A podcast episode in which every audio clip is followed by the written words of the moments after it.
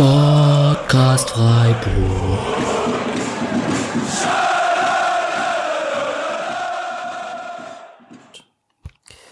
Dann das übliche Hallo und herzlich willkommen zur 52. Episode des Podcast Freiburg. Und äh, die Laune könnte eigentlich nicht besser sein. Sie ist es nicht bei jedem komischerweise, aber wir haben den dritten Sieg in Folge. Wir sind seit fünf Spielen ungeschlagen. Wir haben 4 zu 1 gegen Berlin gewonnen. Demirovic hat seinen Debüttreffer geschossen. Wir sind momentan die formstärkste Mannschaft der Bundesliga der letzten fünf Spiele vor dem großen FCB und Bayer Leverkusen und RB Leipzig. Und Grifo Schmid und äh, Manuel Gulde sind in der Kicker Startelf oder in der Kicker Elf der Woche. Das alles sind Schlagzeilen, die man nicht jede Woche über den SC Freiburg erzählen kann. Und ich heiße meine lieben drei treuen äh, Mitstreiter hier herzlich willkommen. Herzlich willkommen, Julian. Hi, schönen Abend. Grüß dich, Patrick. Hi. Und hallo, Micha. Hi. Ja, wie geht's euch, Julian? Europapokal. Boah, direkt on the spot jetzt. Bam. Äh, ja, nee, also das ist auf jeden Fall äh, wieder ein sehr, sehr schöner Dezember. Ist ja nicht das erste Mal beim SC, dass man so Richtung Jahresende sich wieder richtig gut fängt. Ähm, und der SC auf jeden Fall gerade äh, sportlich das Highlight. Ähm, nee, also ist ein sehr, sehr schöner Lauf, der jetzt auch, glaube ich, ähm, so einiges an, an Negativ-Feedback äh, und Spirale, die man sich da aufbaut, äh, beendet hat. Und ja, ich meine, Union ist, glaube ich, auf, auf sechs mit vier Punkten weg. Ist deutlich näher als äh, Bielefeld auf 16, ist alles, was ich sage. Ja, es sind sowohl 13 Punkte auf Schalke als auch 13 Punkte auf den FC Bayern. Äh, Fun Fact am Rande.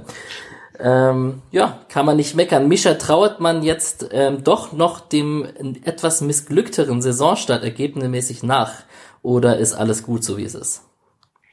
Wenn man jetzt nicht direkt im Abstiegskampf ist, traue ich eigentlich selten so Ergebnissen nach, äh, wo es hätte noch nach oben gehen können oder sonst irgendwas, weil ich dann denke, okay, es läuft ja eigentlich schon ganz gut. Aber ist eine schöne Entwicklung. Also nach dem starken Auftakt, äh, nach dem schweren Auftaktprogramm dachte man, okay, letztes Jahr sah es gegen die Kleinen ja nicht so gut aus. Äh, wenn das jetzt dieses Jahr auch noch dazu gekommen wäre, wäre es schwierig geworden, aber jetzt scheint es ja gegen die kleinen äh, Schalke, Hertha gut zu funktionieren. Ja. Ja, und Patrick, du bist derjenige, der aufgrund seines, seiner, seiner Grafikkarte und dieses Kühlers für seinen Computer etwas schlechtere ah, Laune hat. Ja, bitte? Es, es war erst der Kühler diese Woche, der einfach nicht geliefert wurde. Jetzt alles zusammengebaut, jetzt möchte die Grafikkarte nicht. Also ja, alles, was nicht Freiburg bezogen ist, macht gerade schlechte Laune. Aber wenn ich an Spiel gestern zurückdenke, dann es hilft. Dann hoffen wir doch mal, dass wir dir die nächste anderthalb Stunde, eine Stunde, wie auch immer, etwas positive Laune zusteuern können. Sein Herz erwärmt sich fast so stark wie seine Grafikkarte ohne den Kühler. ja, ich habe da gleich eine Frage an dich, Patrick, das ein bisschen polarisiert. Ähm, hast du Freude oder Genugtuung, wenn so Spieler wie Schwolo und Darida nach Freiburg kommen und dann nicht das äh, erreichen, mit dem sie gerechnet haben, weil ein Wechsel von Freiburg nach Hertha sollte ja offiziell ein Wechsel nach oben sein.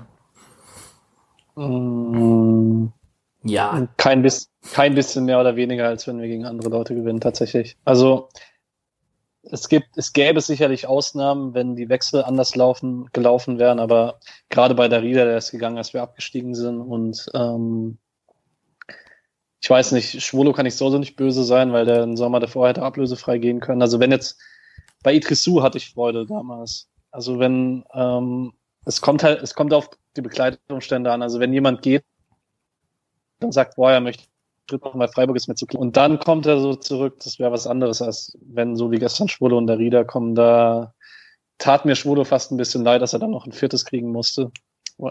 Also eher, als dass ich da jetzt Genugtuung empfinden würde.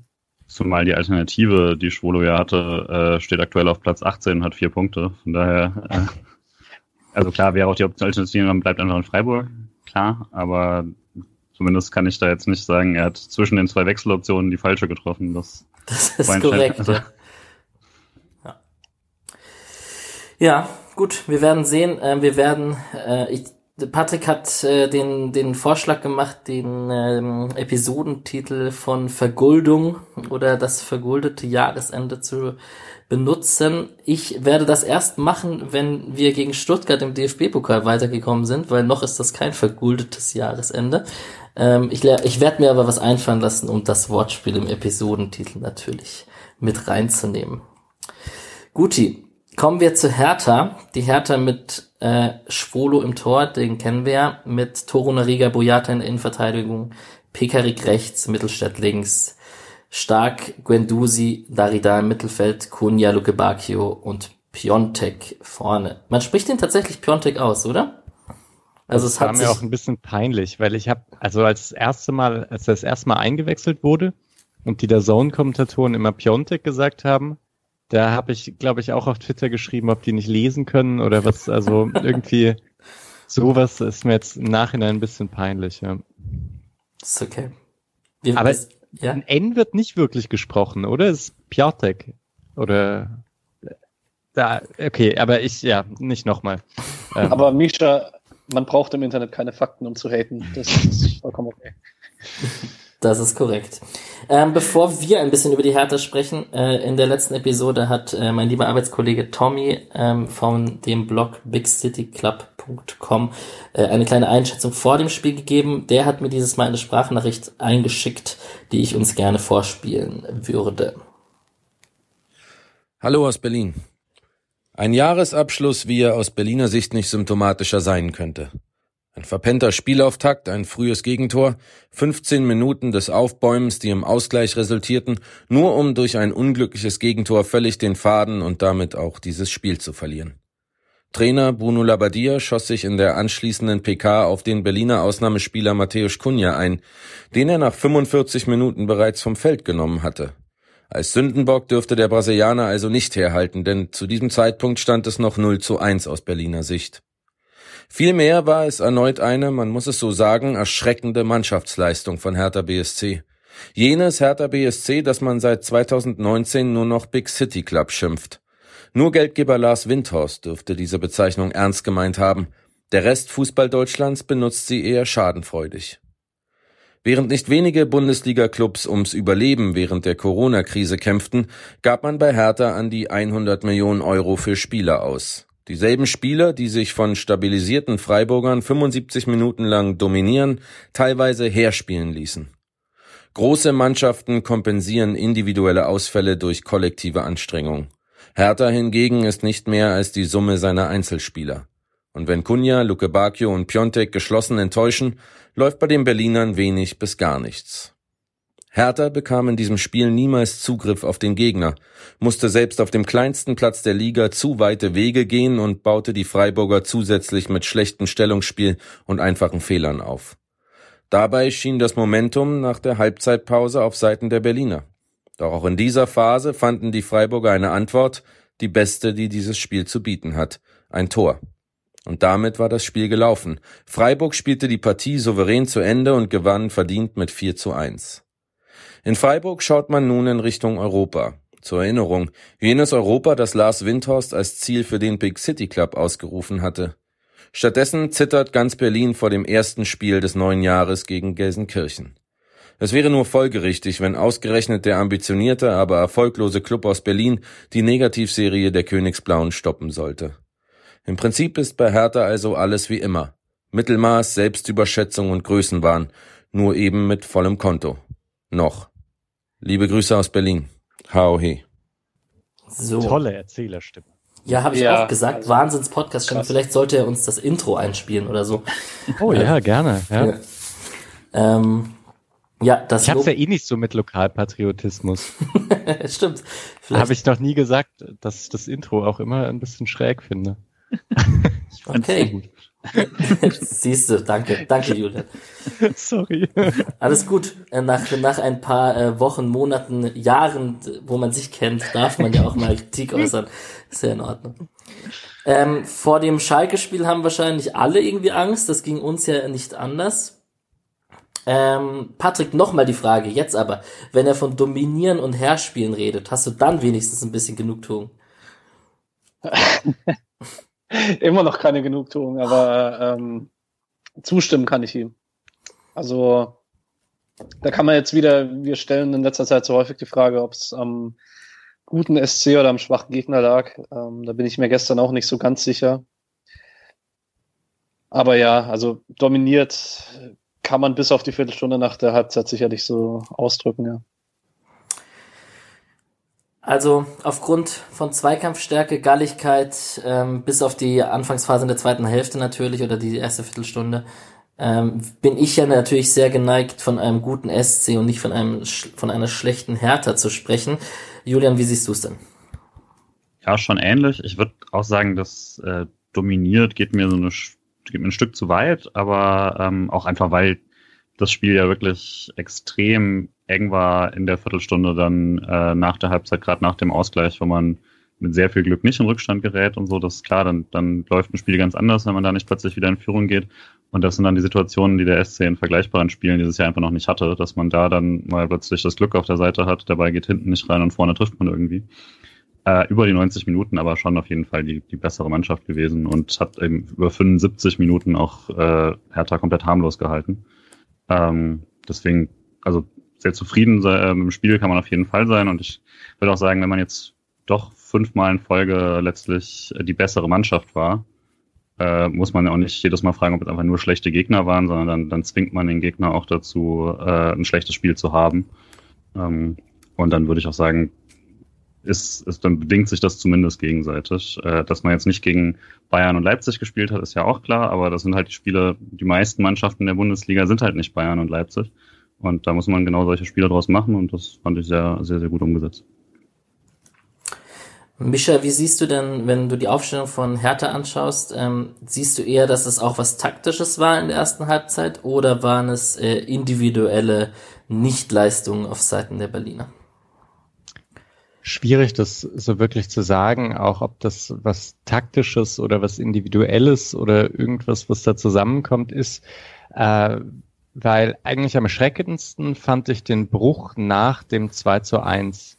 Also in der ersten Halbzeit kann man noch sagen, okay, Hertha kam halt nicht so gut rein, kam offensichtlich mit dem Pressing von Freiburg nicht klar, schießt nur zweimal aufs Tor. Andererseits hat Freiburg jetzt auch nicht so viele Chancen. Das sah irgendwie überlegen aus, aber okay. Und dann, also wie man dann eine zweite Halbzeit so dominant anfangen kann, Freiburg ja überhaupt keinen Zugriff hat, auch also es ist wirklich interessant, wenn man in, in allen, also in der ersten Halbzeit so das Tor mit ähm, Kunja gegen Schmid hat, wo so ein Duell irgendwie ganz klar an Schmid geht und Kunja überhaupt keinen Stich hat. Und bei dem 1 zu 1 hat man ein Duell der Rieder gegen Santa Maria. Und Santa Maria kommt überhaupt nicht in den Zweikampf. Und da, da ging es irgendwie um, schon um solche individuellen Sachen. Aber was nach dem 2 zu 1 bei Hertha passiert, habe ich nicht ganz verstanden, weil da hat Freiburg dann ja echt Chance um Chance und ja, macht Tore, hat noch mehr Chancen und äh, lässt nichts mehr zu. Das ist schon etwas unerklärlich, würde ich sagen. Ja, und da hat äh, dein Kollege Tommy ja auch recht. Das kann man dann nicht mehr auf Kunja schieben. Also die erste Halbzeit vielleicht schon, aber was nach dem 2-1 passiert, irgendwie nicht.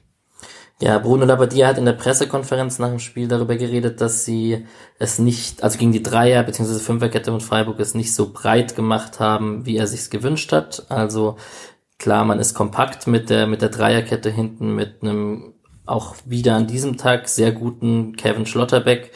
Und könnt ihr mir auch widersprechen gleich, wenn ihr das anders seht. Aber er war auf jeden Fall in einigen entscheidenden Situationen, hat er hinten die Sachen rausgeklärt ähm, und mit Höfler und Santa Maria.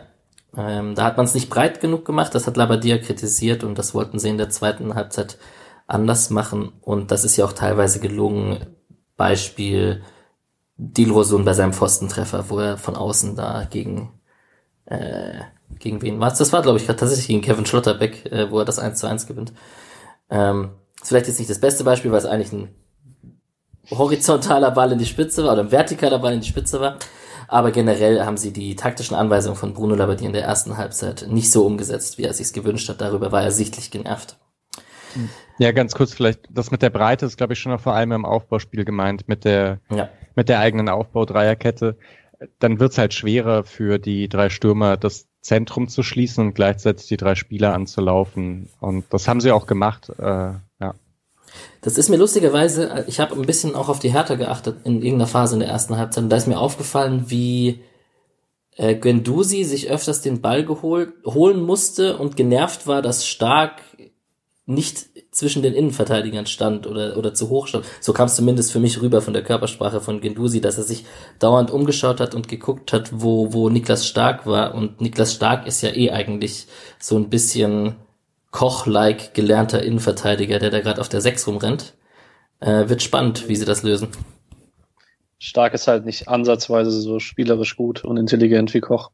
Also Gendusi tat mir da ein bisschen leid im Mittelfeldzentrum, weil er halt gut Darida mal ausgenommen, aber da hat man schon gesehen, wenn er am Ball war, dass da schon deutlich mehr in ihm steckt als Platz 14 in der Bundesliga.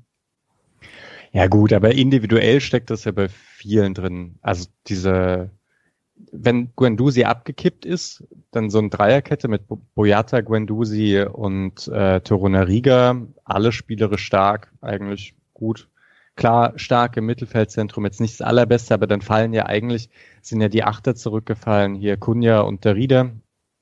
Ähm, ja, also das war im Prinzip individuell reicht es auf jeden Fall, um sich da durchzuspielen gegen das Freiburger Pressing. Man hat es ja auch hin und wieder gesehen, also die beiden Torschüsse, die es gab, da hat es ja gut funktioniert, dass die durchs Zentrum durchgekommen sind und dann zu Abschlüssen kamen und Freiburg dann eben auch Probleme hatte, wenn halt, wenn sie durchs Zentrum ausgespielt wurden. Schon in der ersten Halbzeit. Ist halt nur fast nie passiert. Yes. Kunja wurde dann zur Halbzeit ausgewechselt, da kommen wir dann gleich drauf, wenn wir im Spielverlauf über die, über die chronologische Reihenfolge sprechen.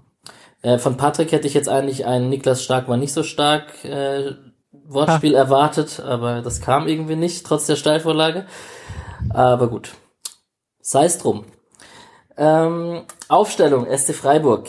Demirovic ah, von... sorry, ich muss ja, ganz kurz. Kunja war kein Achter. Sorry, aber der hat sich halt vom Flügel fallen lassen. Ist auch egal. In einer Grifo-Manier? Ja, vielleicht so ein bisschen, ja. Okay.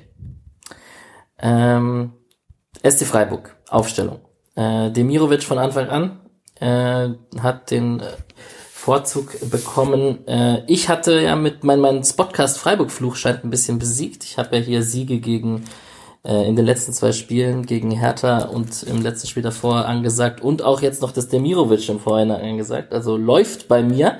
Hoffen wir, dass es gegen Stuttgart genauso wird. Äh, Julian, wie ähm, froh warst du denn, dass der Demi von Anfang an gespielt hat und dann sich noch mit seinem letzten Ballkontakt belohnen konnte? Ja, also das erstmal erstmal vielleicht zu deinen ähm, Prediction Skills ist das ja so ein bisschen, wenn man also ich weiß nicht, wenn man wenn man es hundertmal probiert, natürlich klappt das dann auch. Das oh wow, ich habe damit gerechnet. ja. Ähm, ich, also ich fand's ich fand's gut. Äh, ich hatte ein bisschen gefragt, ob dann nicht wieder Höhler für Schalek spielen würde, ähm, aber fand es dann gut, dass man Dimirovic für Petersen fand ich die die logische Reaktion.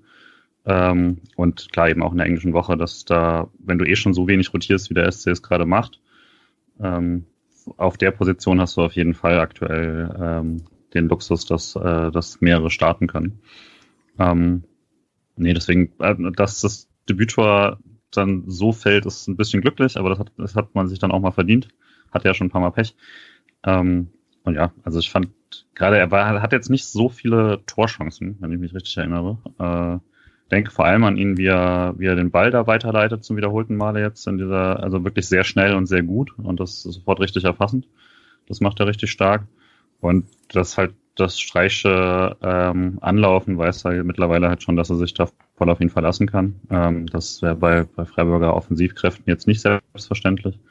Und dementsprechend glaube ich, dass er auch in, in den nächsten Spielen dann jetzt immer mehr eine Startoption sein wird. War sein einziger Schuss. Mhm. Ja, ähm, die Folgefrage wäre schon gewesen, englische Woche, drittes Spiel, so wenig Rotation ist dann schon bemerkenswert, oder wie siehst du es, Patrick? Mhm. Also ich finde es bemerkenswert.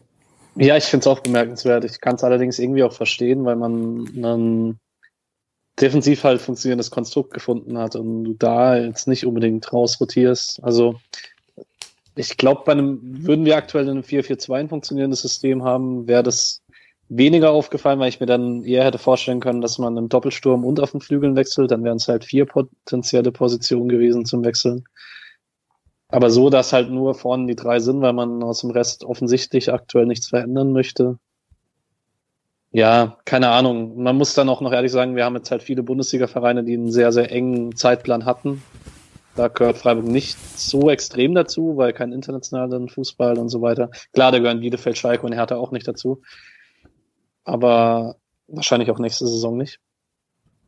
Hm, ich kann es irgendwie schon verstehen, weil jetzt ist, man kann ja jetzt gegen Stuttgart rotieren im Zweifel und dann kommt eine kurze Winterpause. Ja, Mischa als äh, erwiesener Taktikexperte, Zerstreuung-fußball.de, ähm, wie fandest du denn die taktische Herangehensweise vom SC und gab es da große Unterschiede im Vergleich zu den letzten Spielen mit Demirovic vorne drin oder war das eigentlich so relativ etabliert mit einem Grifo, der sich mehr im Spielaufbau einbildet und einem Salai, der eher die tieferen Wege macht? Salai hatte ein bisschen mehr mit dem Spiel zu tun als im letzten Spiel zumindest.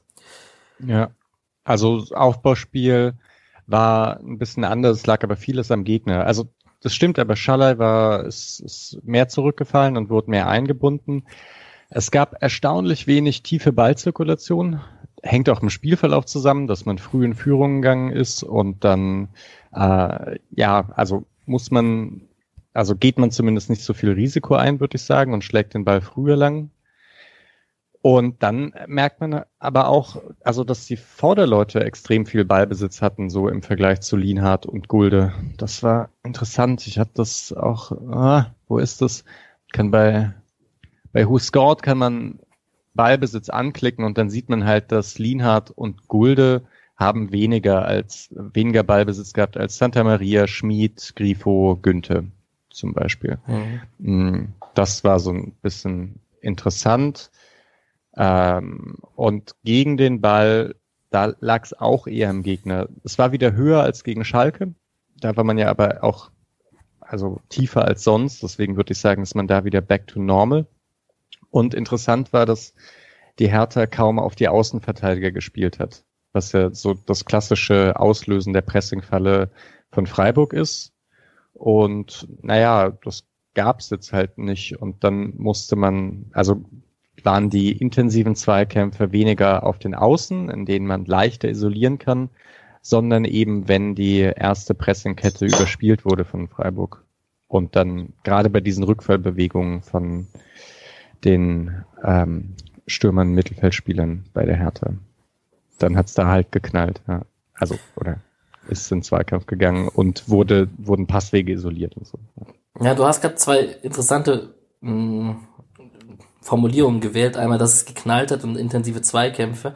Das wäre so ein klassisches Spiel nicht nur wegen dem 4 zu 1 Ergebnis und den Toren, sondern auch wegen diesen Zweikämpfen, wo ich mir sehr gewünscht hätte, dass Fans im Stadion wären, weil das wäre eine, eine Leistung von Anfang an gewesen in den galligen Zweikämpfen, wo man, glaube ich, das Publikum mitgerissen hätte und das Dreisamstadion gebebt hätte. Auch wenn der äh, Mischa keinen Lokalpatriotismus mag. Das, das ist ja in Ordnung. Ach so, nein, nein. Du meinst, du meinst ja, das, das du meinst Aber, das Partnerlied natürlich. Ja, genau. Was ich vielleicht noch sagen wollte mit diesen Zweikämpfen und äh, wie man da reinkommt und wie man die führt, weil ähm, naja, also wir sprechen darüber ja eigentlich recht wenig in dem Podcast und ich schreibe auf meinem Blog da auch wenig dazu, aber das hat schon eine enorme Wichtigkeit. Also ob ein Plan aufgeht oder nicht, liegt eben schon meistens daran, ob man gut in den Duellen ist oder nicht und auch in den sogenannten wichtigen Duellen, ob man da dann drin ist, da kommt es dann nicht auf prozentuale Zweikampfführung an, sondern halt auch gerade die am Boden ähm, sind da recht wichtig. Da, aber das kann man halt schwer thematisieren. Das ist halt auch individuelle Klasse sehr häufig und Tagesform, was da dann ist. Und das fand ich halt so krass bei den verschiedenen Phasen, dass man das beobachten konnte, wie unterschiedlich das war. Also hier nach der Halbzeit ähm, die 15 Minuten und Rest des Spiels. Ja, äh, insgesamt natürlich dann aber verdient, wenn wir von 14 Minuten im Vergleich zu 76 reden, plus Nachspielzeit.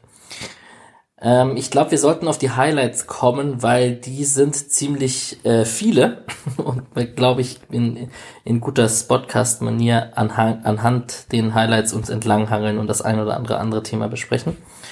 Äh, Anfangsphase habe ich einen Santa Maria-Schuss, äh, wo Salai im, zum Fallrückzieher geht, Meiner Meinung nach war das Salah, ihr könnt kurz sagen, weil im Kicker, Ticker war das, wurde Grifo genannt, wo ich sehr überrascht war. Gut, ich sehe äh, lauter nickende Gesichter, dass das auch richtig war mit der Beobachtung mit Salah. Ähm, genau, wurde abgepfiffen. Und in der sechsten Minute gab es die besagte Szene, äh, nee, besagt war sie noch gar nicht, wo Schlotterbeck über Grifo, Grifo und Günther generell sehr gut im Zusammenspiel in diesem Spiel, das werden wir bestimmt das ein oder andere Mal besprechen. Äh, linke Anker mal wieder auf, auf dem Vorwärtsgang. Äh, Günther im Zweikampf gegen Boyata an der, an der Torauslinie wo ich mich ziemlich aufgeregt habe im ersten Moment. Julian, du weißt, wen ich frage. Ich, bei aufregenden Fan- und Chiri-Entscheidungen bist du der Mann. Ich muss nochmal an euch abgeben, weil das war die Phase, ah, in der Sky beschlossen hat, es war, äh, es war natürlich nicht, also nicht zu funktionieren und mich dann immerhin zum Tor wieder zurückzulassen äh, und dann wieder abzuschmieren. Äh, deswegen, ich, ich steige gerne ein äh, mit an, ab dem Tor. Das stimmt. Ich, ich äh, tituliere das als Absicht von mir und ähm, als Gag. Um einen kurzen Rant gegen Sky los. Genau, genau. Und ähm, ich, äh, leite das Wort weiter an Patrick. Ja, ich habe mir auch aufgeschrieben, Günther gegen Boyata, muss man das pfeifen. Also ähm, es ist sicherlich keine Situation, die man unbedingt abpfeifen muss. Also ich finde, Günther hat die Arme nicht draußen, geht halt mit er, er ist es schon ein härterer Körpereinsatz. Also man kann das sicherlich pfeifen und es wird wahrscheinlich auch in so einer Situation häufig für einen Verteidiger gepfiffen. Also häufiger, als dass es laufen gelassen wird. Nach der Wiederholung kannst du es laufen lassen, aber ja. Ich finde, also ich finde tatsächlich nach der Wiederholung ist es okay, dass es abpfeift, weil der Arm so ein bisschen rausgeht, nachdem der Zweikampf stattgefunden hat und das, das sieht dann so ein bisschen aus, als ob er den Arm benutzt. Ähm, Im ersten Moment dachte ich, hä, Schulter gegen Schulter, was soll das? Günther ist einfach ein Tier lass es weiterlaufen, so nach dem Motto. Ähm, der SWR. Ja, aber ganz kurz, also, man, also du darfst auch nicht deinen Arm anlegen, Schulter voraus und äh, deinen Gegenspieler umhauen. Also das geht ja auch nicht. Ich würde sagen, es war schon deutlich gegen den Mann und nicht um den wegzudrücken, um sich in eine Laufposition zu bringen, sondern der hätten schon auch eher umgecheckt, würde ich sagen. Ungesehen, sage ich, klare Fehlentscheidung. Klar, Sehr klar, gut. Ja, ähm, 5-1 jetzt eigentlich. ja, weil ne, Hertha war ja nur 15 Minuten gut und genau. Freiburg war 5 mal 15 Minuten gut, also 5 zu 1. Sehr gut. Ja, äh, vielleicht war da auch die Vereinsbrille in dieser frühen Anfangsphase mit dabei. Das mag sein. Streich hat natürlich auch kein Foul gesehen in dieser Situation. Ähm, dennoch, was der, der, der SWR in seiner Berichterstattung gut gemacht hat, ähm, sie haben da das sinnbildlich genommen und haben gesehen, der SC ist heiß wie Frittenfett. Im Prinzip einfach nur zu sehen, Günther regt sich sehr auf, hat Bock auf den Zweikampf als Linksverteidiger da vorne mit dabei. Und das hat sich ja auch ein bisschen durch die Anfangsphase durchgezogen. Als mit Linksverteidiger vorne mit dabei. Das ist, das ist genau so ein Spruch wie, wenn nach einer Ecke irgendwie Petersen einen rausköpft und gesagt wird, ah, oh, der Stürmer arbeitet auch hinten mit. Okay. Dann nehme ich auch diesen Satz zurück. Nein, nein. Man muss jetzt aber auch mal ehrlich sagen, also Boyatas Körper besteht, besteht mehr aus Muskeln als sonst irgendwas. Also er muss auch nicht unbedingt umfallen. Also. Das stimmt. Ja. Ähm, eine Minute später ist das Tor für den SC gefallen, das 1 zu 0. Ähm, Entstehung war Guendouzi, der ein paar Mal auch bei der ersten Chance von, bei der ersten richtigen Hertha-Chance später, äh, Kunja gesucht hat im Spielaufbau, der ja dann ausgewechselt wurde ähm, spielt Kunja an, Kunja Ballverlust gegen Schmid. Ähm, Schmid macht noch ein paar Meter gegen Kunja, der so ein bisschen mittrabt, aber die Flanke nicht verhindern kann. Und Schmid auf den zweiten Pfosten, Flanke. Und ja, wie soll man sagen, Grifo mit so einem Hinter... Also die Sport im dritten haben es Hinterkopf-Flugkopfball genannt. Ähm, interessante Kopfballtechnik auf jeden Fall, aber Tor ist Tor. Äh, Freude war groß, Patrick? Äh, ich wollte noch kurz was zur Balleroberung sagen, weil ich es relativ auffällig fand, wie früh Schmied dran war gegen Kunja und vor allen Dingen, wie weiter ihm auch gefolgt ist. Das äh, war nicht nur in der Szene so, sondern allgemein in der ersten Halbzeit und galt auch für andere. Also zum Beispiel hat Lienhardt Piontek teilweise bis tief in die eigene Berliner Hälfte verfolgt. Also man hat da schon geschaut, die Leute früh bei der Ballannahme zu stören. Ich weiß gar nicht, ob es auf der anderen Seite Luke Bacchio Gulde in der ersten Halbzeit auch so war, weil Berlin eigentlich über rechts gespielt hat. Das kann ich gar nicht so genau sagen. Aber Berlin hat Piontek und Schmid Kunja, ist mir extrem aufgefallen. Ähm, ja, und dann dieses zweite Spiel in Folge mit einer sehr guten Schmiedflanke. Also natürlich sind die Abstände in der Mitte nicht ideal von Hertha, aber da kann man in der Szene vielleicht auch einfach mal sagen, dass es ab der Balleroberung eine sehr, sehr gute Offensivaktion ist. Also die Flanke von Schmid muss genau dahin und Grifo macht den Kopfball ideal unter die Latte. War wirklich, also hatte, kann man sich drüber freuen, wenn man so ein Tor macht. Hatte Carsten Schröter-Lorenz doch recht mit Schmieds zurückerkannten Offensivqualitäten. Mhm. Ich nehme alles zurück und äh, nehme das auch gerne so. Ähm, ja, nur zum Kopfball noch. Ich fand es ja auch, es war ja dann diese, dieses sehr launige Interview danach, wo Grifo meinte, dass ihm jetzt Petersen und einige andere einen, einen Waschbeutel, hat er gleich gesagt. Ja, Waschtasche. Waschtasche, ja. Waschtasche äh, schulden für seine Kopfball-Skills, weil er zum ersten Mal ein Kopfballtor gemacht hat. Ähm, war unorthodox, glaube ich, denke ich, wie er da reingeht, aber das ist ja auch so ein Ding, ne? Also solange er am Schluss drin ist, ist es auch scheißegal. Ähm, er macht ihn halt und äh, war ja jetzt auch nicht irgendwie total abgerutscht oder sowas. Also ich würde sagen, das 2-1 sah ein bisschen, bisschen glücklicher aus für, für mich als jetzt der Flugkopfball. Ähm, wenn er ihn so machen will und äh, er knallt unter die Latte, dann hat er alles richtig gemacht.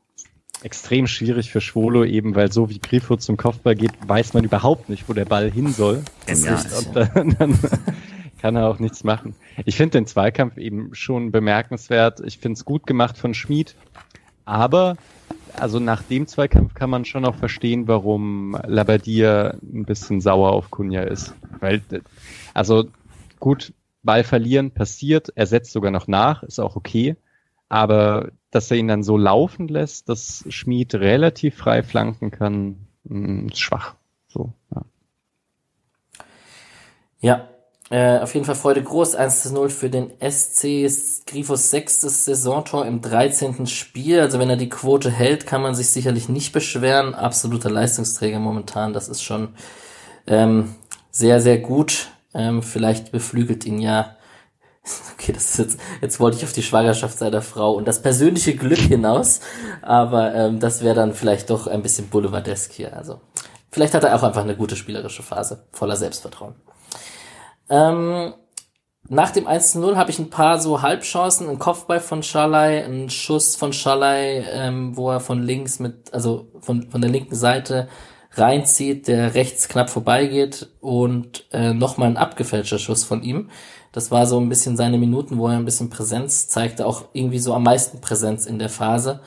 Und dann habe ich tatsächlich erstmal weniger äh, Highlights. Wie, wie habt ihr denn die Phase da gesehen? Freiburg gut in den Zweikämpfen, aber so richtig viel Chancen kamen nicht bei raus. So hast du es ungefähr beschrieben, Mischa vorhin, ne? Ja, würde ich auch sagen. Und dann, also man ist gut nach vorne gekommen, war oft ja eben im vorderen Drittel. Und dann kommt eben immer noch dazu, man führt 1-0. Also ist man irgendwie auch nicht in der Pflicht, sich jetzt noch weiter große Chancen herauszuspielen. Nach hinten war es dann eben sicher bis ich weiß nicht, ob du jetzt diese Highlights ansprechen wolltest. In der 36. kommt, kommen die einmal zentral durch. Ja, ja, das ist das nächste, was bei mir auf der Liste kommt. Bei mir steht jetzt erstmal Verschnaufpause, also beziehungsweise einfach, dass es, dass es eine, eine chancenarme Zeit war in dieser, in dieser Zeit, aber der Freiburg trotzdem relative Vorteile in den Zweikämpfen hatte oder in der Präsenz. Ja, Patrick? Ich finde, man hat, also ich habe mir zu dem Zeitpunkt noch aufgeschrieben, zwischen der 20. und 35. das sehr, sehr auffällig war, wie oft man diagonal verlagert hat. Also selbst für Freiburger Verhältnisse. Wenn der Ball bei Santa Maria war, vor allen Dingen, da ging der Ball sofort diagonal, aber auch von der anderen Seite. Das war schon sehr, sehr auffällig. Und da waren auch echt gute dabei. Also die genau hinter den Außenverteidiger auf den Außenspieler kommen und so. Das ist mir auch aufgefallen, das habe ich zeitlich nicht zugeordnet. Also ich wusste jetzt gar nicht, in welcher Phase der ersten Halbzeit das war, aber es war generell ein Stilmittel in dem Spiel, was auffällig oft gut funktioniert hat, fand ich. Ja, das also sehr interessant, weil ich habe das auch so gesehen im Rasenfunk. Max hat es auch gesagt. Und äh, die Zahlen geben das aber irgendwie nicht so ganz her. Das finde ich ein bisschen komisch, dass die langen Bälle im Vergleich zu sonst kamen da relativ wenige an. Also ich glaube irgendwie, also gut, vielleicht kamen halt wirklich einfach die langen Bälle, die vertikalen langen Bälle nicht an und die Seitenverlagerung kamen sehr gut an. Das kann sein. Ja. Aber es stimmt, also die, die sehen halt auch immer super aus und werden dann halt auch immer gefährlich. Also wenn da fünf ankommen pro Spiel, dann wirkt das schon sehr, sehr viel. Ja.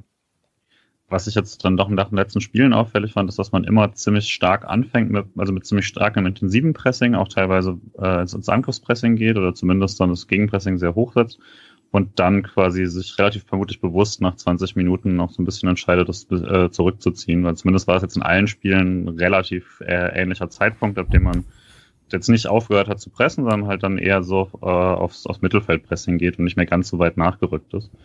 Ähm, klar, in dem Fall hatte man auch eine Führung, aber trotzdem fand ich, die zehn Minuten nach der Führung hat man noch ein bisschen anders gepresst. Ist auch nicht unlogisch, denke ich. Das ist ja auch eine Frage, wie lange kannst du sowas äh, durchhalten, bevor es konditionell dann irgendwann halt äh, doch was zu zahlen gibt, gerade in der zweiten Hälfte. Ähm, ist jetzt aber schon zumindest, glaube ich, seit dem Augsburg-Spiel in jedem Spiel so gewesen, dass man, äh, dass wir jetzt hier auch so eine, dass wir so ab der 20., 25. Minute eine, eine Ruhephase oder sowas im Spiel diagnostizieren. Ja, scheint mittlerweile irgendwie Teil des Matchplans oder es hat sich so eingebürgert. Ich habe es jetzt leider nicht mehr offen, aber der SC ist äh, unter den Top-Mannschaften, beziehungsweise die Torverteilung vom SC ist, dass wir ziemlich viele frühe Tore diese Saison tatsächlich schießen. Ähm, ich weiß jetzt die genaue Anzahl nicht mehr, aber diese das würde ja unterstützen, dass man diese intensive Anfangsphase nutzt und hofft, dass da in dieser Phase einer rein fliegt ins gegnerische Tor. Nun gut. Genau. Dann haben wir die äh, erste Chance, die erste richtige für Hertha. Das ist äh, auch aus dem gleichen Muster entstanden. Guendouzi hat Kunja gesucht. Ähm, über Luke Bacchio ging es auf Mittelstädt auf links. Der schlägt einen guten Haken gegen Santa Maria und schließt mit dem rechten Fuß ab. Müller wäre geschlagen gewesen, aber Kevin Schlotterbeck stand da. Doch, ich hab's mir angeguckt. Also der, der hätte da nichts gehalten, glaube ich. Er springt halt nicht hin, weil Schlotterbeck da steht. Also ich finde, also er geht ja nicht mal hin Richtung Ball. Ich glaub, ich also ich glaube nicht, dass er den nicht hält. Also, ich glaube, da hält er nichts, ehrlich gesagt. Ich bin da auf Alex Seite. Echt? Ich dachte, er kommt schon ziemlich zentral. Ja. Hm. Also. Weiß ich auch nicht. Naja, interessant ist halt erste, erste Abschluss in der 36. Minute. Ja, zusammen so mit dem Spiel ja. gegen Mainz von der Hertha, äh, wo sie ja keinen Abschluss hatten, muss man sich mal vor Augen führen. Das waren dann 120 Minuten, 126 Minuten. Ich glaube nicht, dass sie keinen Abschluss hatten. Die hatten nur keinen Abschluss auf das Tor. Oder? Das zählt ja dann trotzdem. Ich meine, es ja. war jetzt dann ein Schuss aufs Tor zumindest, war es dann wohl der erste seit. Äh, es war aber auch nicht aufs Tor, wurde geblockt. Stimmt, zählt danach, geblockt, der danach der Rieder aus ja. 35 Meter. Ja. Ah, heute haben wir sie, die Kontroverse. Ist doch perfekt, äh, Jungs. ich glaube, Kunja ist der leitet den Angriff ja ein, ne? Ähm, wo er sich da gegen Gulde durchsetzt. Genau. Und das war, einzige, würde ich sagen, die einzige Aktion des Spiels, wo ich, wo Gulde irgendwie nicht gut aussah. Ähm, sonst ja wirklich alles, alles verteidigt, was kam und sah extrem souverän da aus. Das ist, glaube ich, das Einzige, weil es jetzt schon mehrfach passiert ist, seit er wieder spielt, ist, wenn er so weit aufrückt und dann kommt jemand sehr schnelles mit einem hohen Antritt oder so, da sah jetzt schon zweimal nicht gut aus, dass jemand einfach an ihm vorbeirennen kann. Und plötzlich war dann halt dann doch viel Platz da, weil die Freiburger jeweils einen nach links gerückt sind, dann auch um das auszugleichen. Ähm, und dann hat sich zum einzigen Mal mal gelohnt, dass Hertha die Außenverteidiger da immer so hoch hatte, ohne sie wirklich einzubinden, gefühlt. Das, ich glaube, Mittelstädt, genau, Mittelstädt ist ja dann da, ähm, äh, hatte der ja 20 Meter Platz, weil da keiner mehr sein konnte, sozusagen. Ähm, ja, war auf jeden Fall das einzige Mal, dass es, dass es von, dass es ein klarer, strukturierter Angriff war, äh, den Hertha mal gut ausgespielt hat in der ersten Halbzeit. Hm. Ist aber auch krass. Also da sieht man, wie, wie stark die äh, Fünferkette herumrückt, in, wenn es hoch ins Pressing geht. Also dass man trotz Fünferkette im Prinzip die komplette linke, also oder die komplette rechte Freiburger Seite offen hat. Ähm, ja, ist bemerkenswert. Hm. Elf Torschüsse gegen Mainz. Okay. Ähm, zwei Minuten später gab's äh, für diese Stabilität in der Dreierkette kurz eine Schrecksekunde, weil Schlotterbeck, Schlotterbeck gegen Luke Barke im Zweikampf war. Zuerst am Ball ist den Ball resolut weghaut. Also da ist der Schlotterbeck schon, der zieht auf jeden Fall nicht zurück und äh, Luke Bacchio hält so ein bisschen Schlappen drauf, beziehungsweise trifft ihn halt mit der Sohle dann, weil er nicht an den Ball kommt. Ähm, Patrick, du hast, du hast deine erste Intuition war es rot? Nein. Nein? Nein. okay. Das habe ich nur bei Schalke, bei Rahman gesagt. Okay, dann ähm, nehme ich das zurück. Heute nehme ich viel nein. zurück. Nein, alles gut. Also er ist halt ein Tick zu spät, aber er geht ja eindeutig Richtung Ball. Also ja, aber das halt ist schon gut, aber Glück. Ne? Also weil er trifft halt den Fuß, deswegen kein Rot, alles okay.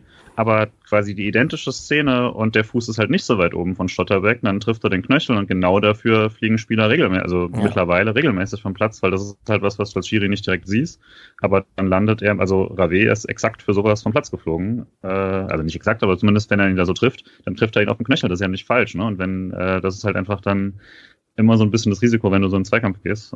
Ähm, so war es auf jeden Fall alles in Ordnung, aber weil er ihn halt äh, quasi fast pressschlagmäßig am Fuß trifft, aber ist dann auch immer eine Frage, wo halt das Bein vom Gegner steht. Also wenn man ehrlich, so auch zwei Jahre, auch zwei Jahre später ist die rote Karte für Ravi eine Frechheit. Also nee, die das nehme ich nicht als Diskussionspunkt. aber das ist ja auch, es gibt ja so einen Unterschied. Also Ravi springt ja Schmelze auf den Knöchel, während der ein Bein am, äh, das Bein am Boden hat. So. Also Schmelzer hat auf dem Fußballplatz noch nie eine kontrollierte Aktion gehabt. ja, also Schmelzer hat das Bein am Boden, Rave springt drauf, unabsichtlich, aber okay. Und Lüke Bacchio hält drüber. Aber Julian, du hast vollkommen recht, ne? Also, ja, er hält halt drüber mit offener Sohle und wenn, wenn Schlotterbeck halt, ja, da am Knöchel getroffen wird, ist halt rot. Aber so war es halt klar gelb. Ja, und dürfte der Videoschiedsrichter ein, sich einschalten, um gelb zu zeigen, hätte es da sicherlich auch gelb gegeben. Ähm, so war es so, dass es leider nichts gab, beziehungsweise dass Luke Bacchio da keine Karte gesehen hat und zum Glück Kevin Schlotterbeck weiterspielen konnte. Der scheint ein ziemlich taffer Typ zu sein. Also seine Klärungsaktionen und seine Zweikampfführung so, der ich hätte nicht so Bock gegen den zu spielen, auf jeden Fall, glaube ich. Der dreht sich nicht weg, wenn der Schuss kommt. Nee, korrekt. In der 41. Minute gab es ein ähm, Schüsschen von unserem Ex-Spieler Darida mit links, den äh, Müller halten konnte. Und dann kam die besagte Szene, die äh, Julian schon angesprochen hat, äh, wo Demirovic im Zentrum den Ball bekommt und Grifo auf die weite Reise schickt. Ähm, Patrick, arrogant oder Pech von Vincenzo? Mm. Also, wenn man das Sky-Interview anguckt, hat Streich, glaube ich, auf jeden Fall als arrogant aufgefasst, weil man hat da bei Grifo rausgehört, dass es in der Halbzeit dafür wohl ein bisschen Kritik gab. Ähm, so, wenn man da so ein bisschen zwischen den Zeilen reingehört hat. Aber ich glaube, so prinzipiell es ist halt immer die Frage, wie das bei, wenn Lupfer nicht klappen, sehen sie halt immer scheiße aus. Und er trifft den Ball halt nicht, er trifft ihn halt mit dem Schienbein und ähm, ist vielleicht auch ein bisschen zu nah dann schon an Schwolo, als er sich für einen Lupfer entscheidet. Wenn er ein bisschen früher ansetzt, funktioniert es vielleicht, aber ja, letztlich ist halt, der Ball muss halt ins Tor. Wenn du so lange aufs Tor zuläufst, muss der Ball halt ins Tor und je nachdem, wie du ihn machst oder nicht machst, wenn du nicht machst, sieht es immer auf irgendeine Weise blöd aus.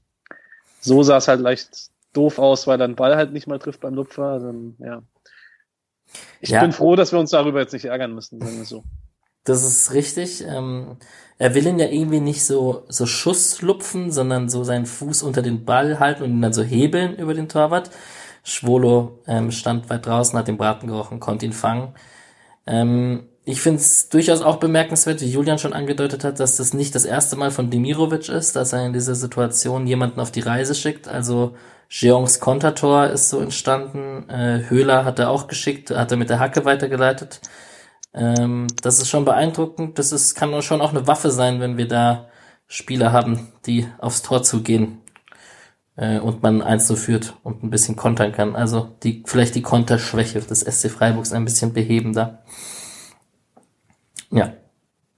Ich war ja froh, dass Grifo nicht eingeholt wurde.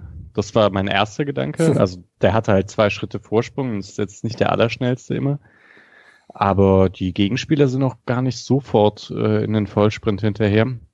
Aber waren dann am Ende doch nah genug dran, um ihn zumindest zu verunsichern, hatte ich das Gefühl. Dass er, also ja, dass er verunsichert war von zwei Spielern, die irgendwie neben hinter ihm sind und Schwolo, der sehr schnell rauskommt. Weil er setzt ja einmal schon zum Schuss an, macht dann nochmal einen Zwischenschritt lupft an und dann ist es halt deutlich zu spät. Er, er sagt ja auch irgendwie im Interview, ne, ich, ich kenne ich kenn den Schwolli und so, aber er kennt mich auch. Ähm, und das wirkte schon so, als ob er einfach erwartet, dass er jetzt komplett runtergeht und deswegen halt so schon den Schuss ja schon so halb anfängt, dass er halt einfach diese klassische, ich mache mich jetzt breit auf dem Boden, weil der kommt flach, Torwartaktion macht. Und ja, das, da wurde er dann einfach auch äh, anscheinend richtig böse ausgelesen. Ähm, sieht dann halt, genau wie Patrick sagt, scheiße aus, wenn du ihn nicht machst. Äh, sollte nicht zur Gewohnheit werden, aber ich kann ihm jetzt nicht nach den letzten Wochen nicht zu viel vorwerfen dafür. Und ich würde auch immer sagen, das arrogant, ich weiß ja nicht, also arrogant ist, äh, ist nochmal, finde ich, was anderes, aber das ist ja jetzt nicht irgendwie eine verrückte Art und Weise, ein Tor zu erzielen. Ist jetzt nicht allein vom Tor mit der Hacke rein oder so, sondern das äh, ist, ist äh, wenn man in der Situation der Meinung ist, das ist die beste Variante. Und wie man ein paar Mal jetzt bei Freiburg gesehen hat, zumindest bei Jong, äh, war es dann ja auch die beste Variante. Äh, man muss es dann halt machen und dann ist es, äh, wäre es auch die richtige Entscheidung gewesen. So sah es halt scheiße aus. Ich glaube, arrogant kann man dann eher so bei so Sachen bei ihm sagen, wie beim Panen Panenka-Elfer auf Schalke zum Beispiel. Nein, der ist einfach geil. Ja. Der ist, ich finde den auch geil, aber das sieht übrigens noch beschissen aus, wenn der Torwart stehen bleibt. Das wenn du einen Elfer chips. Ja, ja. Äh, die, er macht den Höhler-Kommentare ins, auf Social Media kann man sich sparen, liebe Freunde. Äh, da muss ich mal eine Lanze für den Lukas brechen. Und dennoch hatte man vielleicht die Befürchtung, wenn man da das 2 zu 0 nicht macht, Hertha jetzt sich mit dem 1 in die Pause rettet, ähm, dann wird sich das noch rächen und ein bisschen kam es ja auch so. Also habt ihr das so erwartet, dass Hertha so stark aus der Pause kommt oder war das so ein bisschen klar? Es war ja klar, wenn man das 2-0 nicht vor der Halbzeit macht. Nee, habe ich nicht erwartet. Ich dachte, es geht ein bisschen so weiter und mit Pech verliert man die Spielkontrolle, wenn der Gegner so aus dem Nichts ein Tor macht. Aber also so nach dem 1-1 dachte ich, okay, Freiburg geht jetzt ziemlich unter. Da war ich mir relativ sicher, das war dann doch, das war eben dieser individuelle Klassenunterschied, wie man ihn halt eigentlich sehen müsste gegen Hertha. Ja, vor dem 1 zu 1 vielleicht ganz kurz die zwei Highlights, die ich da stehen habe. Das ist einmal ähm, die Flanke von Luke Bacchio, die Schlotterbeck in klassischer Schlotterbeck resoluter Manier vor Piontek klärt. Und ähm, also da fand ich es auch zum Beispiel sehr interessant, wie wichtig so ein zentraler Innenverteidiger zwischen Lienhardt und Gulde sein kann, der sich da fallen lässt und so den, den, den Neuner vom Gegner quasi Mann deckt. Und wir haben die in der 51. Minute, also kurz vor dem Treffer, die äh, Ecke von der Hertha, die an Guldes Ellenbogen springt oder an die Hand springt. Äh, wie seht ihr es? Kann man sich da beschweren, wenn es einen Elber gibt?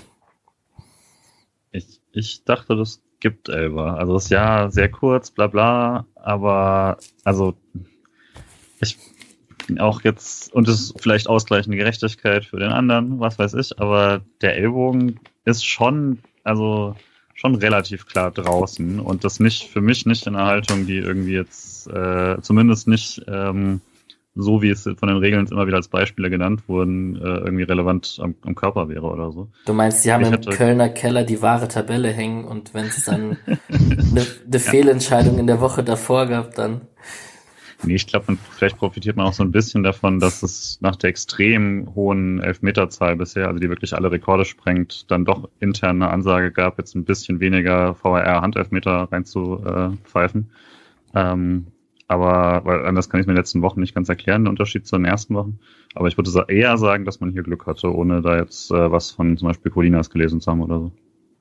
Also ich habe bei der Wiederholung auch mitgerechnet, dass es jetzt Elfmeter gibt. Einzige so nachdem, Sache, wie ich die Regel verstanden habe. Ja. Er vergrößert jetzt halt nicht so in dem Sinn die Körperfläche, also weil der Ball geht ihm ins Gesicht. Ist jetzt aber kein regeltechnisches Argument so richtig. Also. Ja, äh, Stark hat danach, also danach eine Sekunde danach ähm, gegen die Latte geköpft. Ähm, da ist mir im, beim Highlight anschauen aufgefallen, dass er doch schon auch gegen Santa Maria geschubst hat mit den Händen. Also das hätte dann wahrscheinlich auch nicht gezählt. Ähm, gut. Ähm, die Situation ist ja irrelevant, weil das Handspiel wurde nicht gepfiffen, dann ging es gegen die Latte. Also gut. Nichtsdestotrotz, eine Minute später, ähm, Luke Bacchio, wir haben es vorhin lustigerweise noch mit meinem tollen Screenshot analysiert, ähm, ganz, ganz frei nach Flanke von Dilrosun ähm, Dilrosun wurde eingewechselt zur Halbzeit, hat der Schmid äh, ganz gut vernascht und äh, Luke Bacchio am langen Pfosten. Patrick?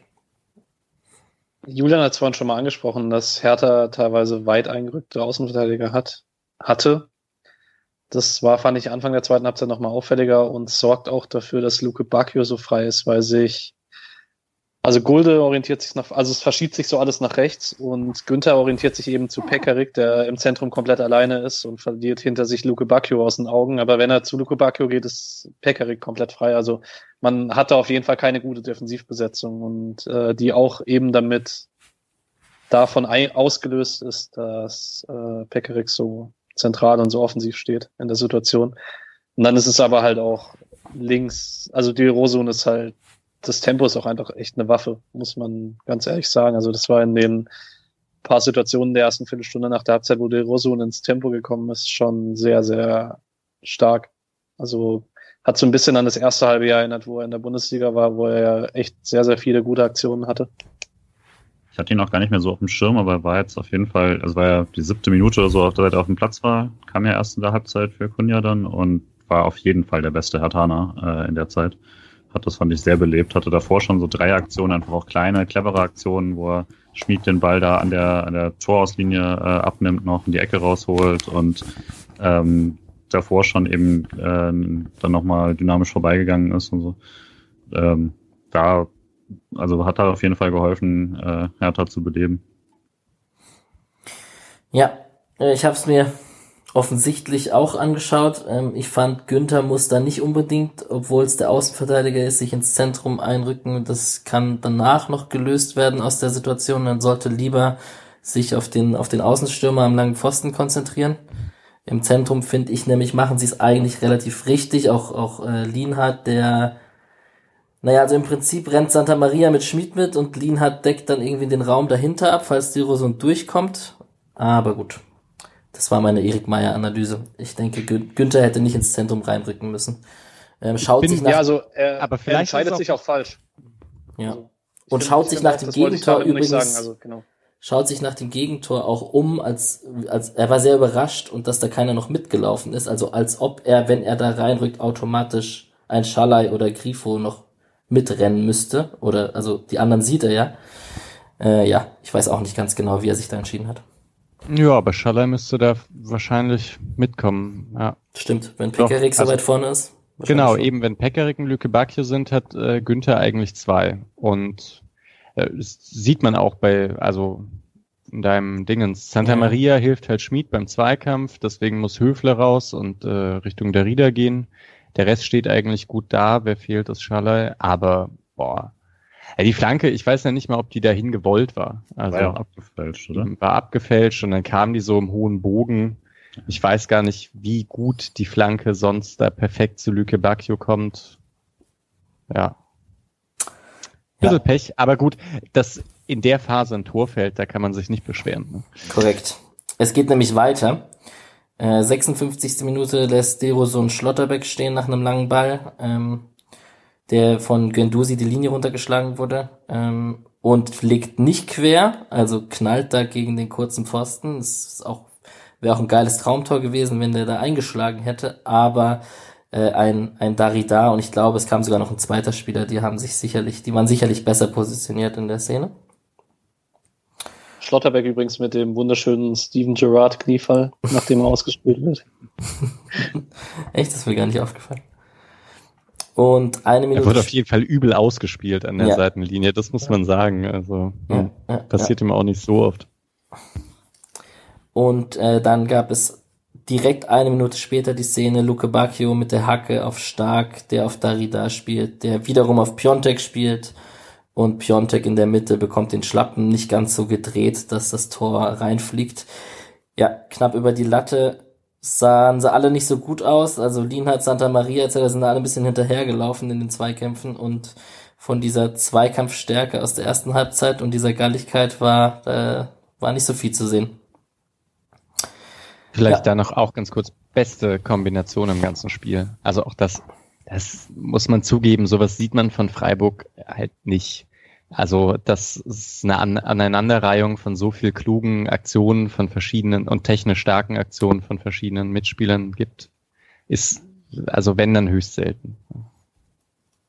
Ja, das kann sein. Du meinst mit einem Höhler und einem Petersen ist sowas nicht möglich. Ja, genau, Höhler, Petersen, Demirovic. Halt, weil der Rieder macht's halt auch echt klug. Also der verzögert noch mal so kurz. Also der nimmt äh, Piatek irgendwie den, den Ball weg, eigentlich. Der hätte auch gleich zu ihm durchgehen können, geht einen Schritt, verzögert kurz, legt dann rüber. Den muss man halt machen. So, und dann mal SC Spielglück auf unserer Seite. Aus dem Nichts heraus. Ecke. Nee, stimmt gar nicht, das war das 3 zu 1. Äh, Lienhardt schaltet sich offensiv mit ein. Ähm, spielt, möchte einen Ball reinspielen, Torun, Torunariga fälscht ab und Ermedin Demirovic mit seinem ersten Bundesliga-Treffer für den SC Freiburg mit seinem letzten Ballkontakt in diesem Spiel. Äh, mich hat's sehr gefreut, auch genau so muss er reinknallen, mit dem Schienbein treffen, rechts unten, Schwolo kommt nicht ran, also besser kann's doch nicht laufen für den Jungen in dem Spiel. Ich dachte, da kommt jetzt eine Kreisliga-Anekdote. Der Schienbeinroller? Nee, es war kein mhm. Roller, es war nur. Ja, kam ja dann auch kräftig, ne? Ja. Aber es ist natürlich dann echt Glück, dass er so rein, äh, rein, reinspringt. Äh, vor allem, weil, also wenn, wenn, wenn der Ball schon nur bei dir landet, weil er abgefälscht ist und dann triffst du ihn nicht richtig und der geht genau ins lange Eck, das ist dann eben, wie gesagt, das ist dann das Glück, das man auch mal braucht. Würde tatsächlich sagen, der SC hat sich das dann auch mal verdient jetzt in dieser Saison. Es war jetzt echt oft mal so, dass es nicht, äh, also ne, was heißt verdient, aber äh, dass es oft, dass es halt genau so nicht lief. Deswegen, ähm, letztes Jahr hatte man irgendwie relativ oft solche Situationen gefühlt. Ähm, und daher fand ich jetzt nicht irgendwie eine fürchterliche Ungerechtigkeit, gerade nach der ersten Halbzeit, aber das war jetzt genau mal äh, eben das Glück, das man dann braucht, um so eine extrem starke Phase von der Hertha zu, äh, zu beenden. Und ja, also eine, eine andere Mannschaft hätte sich davon vielleicht nicht so völlig aus dem Konzept bringen lassen, aber an dem Tag war das halt dann sofort das, was Hertha offensichtlich auch ein bisschen gebrochen hat. Ja, ein 2 zu 1 für den SC. Ähm, nichtsdestotrotz kamen kurz danach Höhler und Jeong für Demirovic und Schalay im Doppelwechsel. Ich habe mich ja dazu hinreißen lassen, bisschen zu schreiben, äh, Grifo, Schalay und Demirovic feiere ich. Das ist ein bisschen so ein, ich habe es Asi-Sturm genannt. Ich habe schon erwartet, dass ich da einen riesen Shitstorm für kriege. Der ist ausgeblieben zum Glück. Ich finde, die drei sind schon so, der eine aus Pforzheim, Undercuts, die, die haben schon Bock und die sind schon ekelhafte Gegenspieler, glaube ich. Also, das, vielleicht das als Kreisliga-Anekdote. Die, die würde ich nicht gern verteidigen. ja. Gut. Ja, stimmt. Äh, ich muss irgendwann zu Jeong was sagen. Also, Bei seinem Schuss? Ist, der ist gekommen. ja, ja. Der kommt jetzt genau danach. Also, ja, perfektes perfekt. Timing. Nee, also ich muss halt allgemein, der Typ war 30 Minuten im Spiel und ähm, war halt sehr gut. Äh, ich muss es, ich suche es noch raus. Wir sprechen später darüber oder gleich oder ja, wie man jetzt Schuss bin ich schon ja, der Schuss kommt ja direkt dann in genau. der 65. Das passt ja. schon. Also dass da wo auch wieder mehrere Seitenverlagerungen im Angriff da vorne sind, äh, wenn du gerade nur suchst. Also da war es wieder so, dass man glaube ich zweimal die Seite gewechselt hat ähm, und das auch jeweils mit, mit, mit relativ langen Zirkulationen und so und äh, kontrolliert und Hertha da auch gar nicht mehr äh, ins Pressing kam. Und äh, genau, bis dann Jong einfach mal beschlossen hat, denn jetzt nicht mehr weiter zu spielen, sondern einfach mal zu probieren zu schießen, was ja in Freiburg gar nicht so oft gemacht wird. Und äh, war dann ziemlich ordentlich eigentlich. Andere Torhüter haben vielleicht mehr Probleme, aber wenn man halt so gut ausgebildet ist, dann. Also Jeong hat eben in den 30 Minuten 16 von 20 Pässen, zwei Tacklings, drei Zweikämpfe am Boden gewonnen. Gut, seine Luftduelle hat er nicht gewonnen. Äh, und diesen Schuss noch, das war insgesamt einfach, fand ich, eine ziemlich gute, ziemlich gute Chance. Zwei Flanken, die ankommen und dann jeweils zu Torschüssen führen. Und ich fand sein Zusammenspiel mit Schmid halt hervorragend. Also, mhm.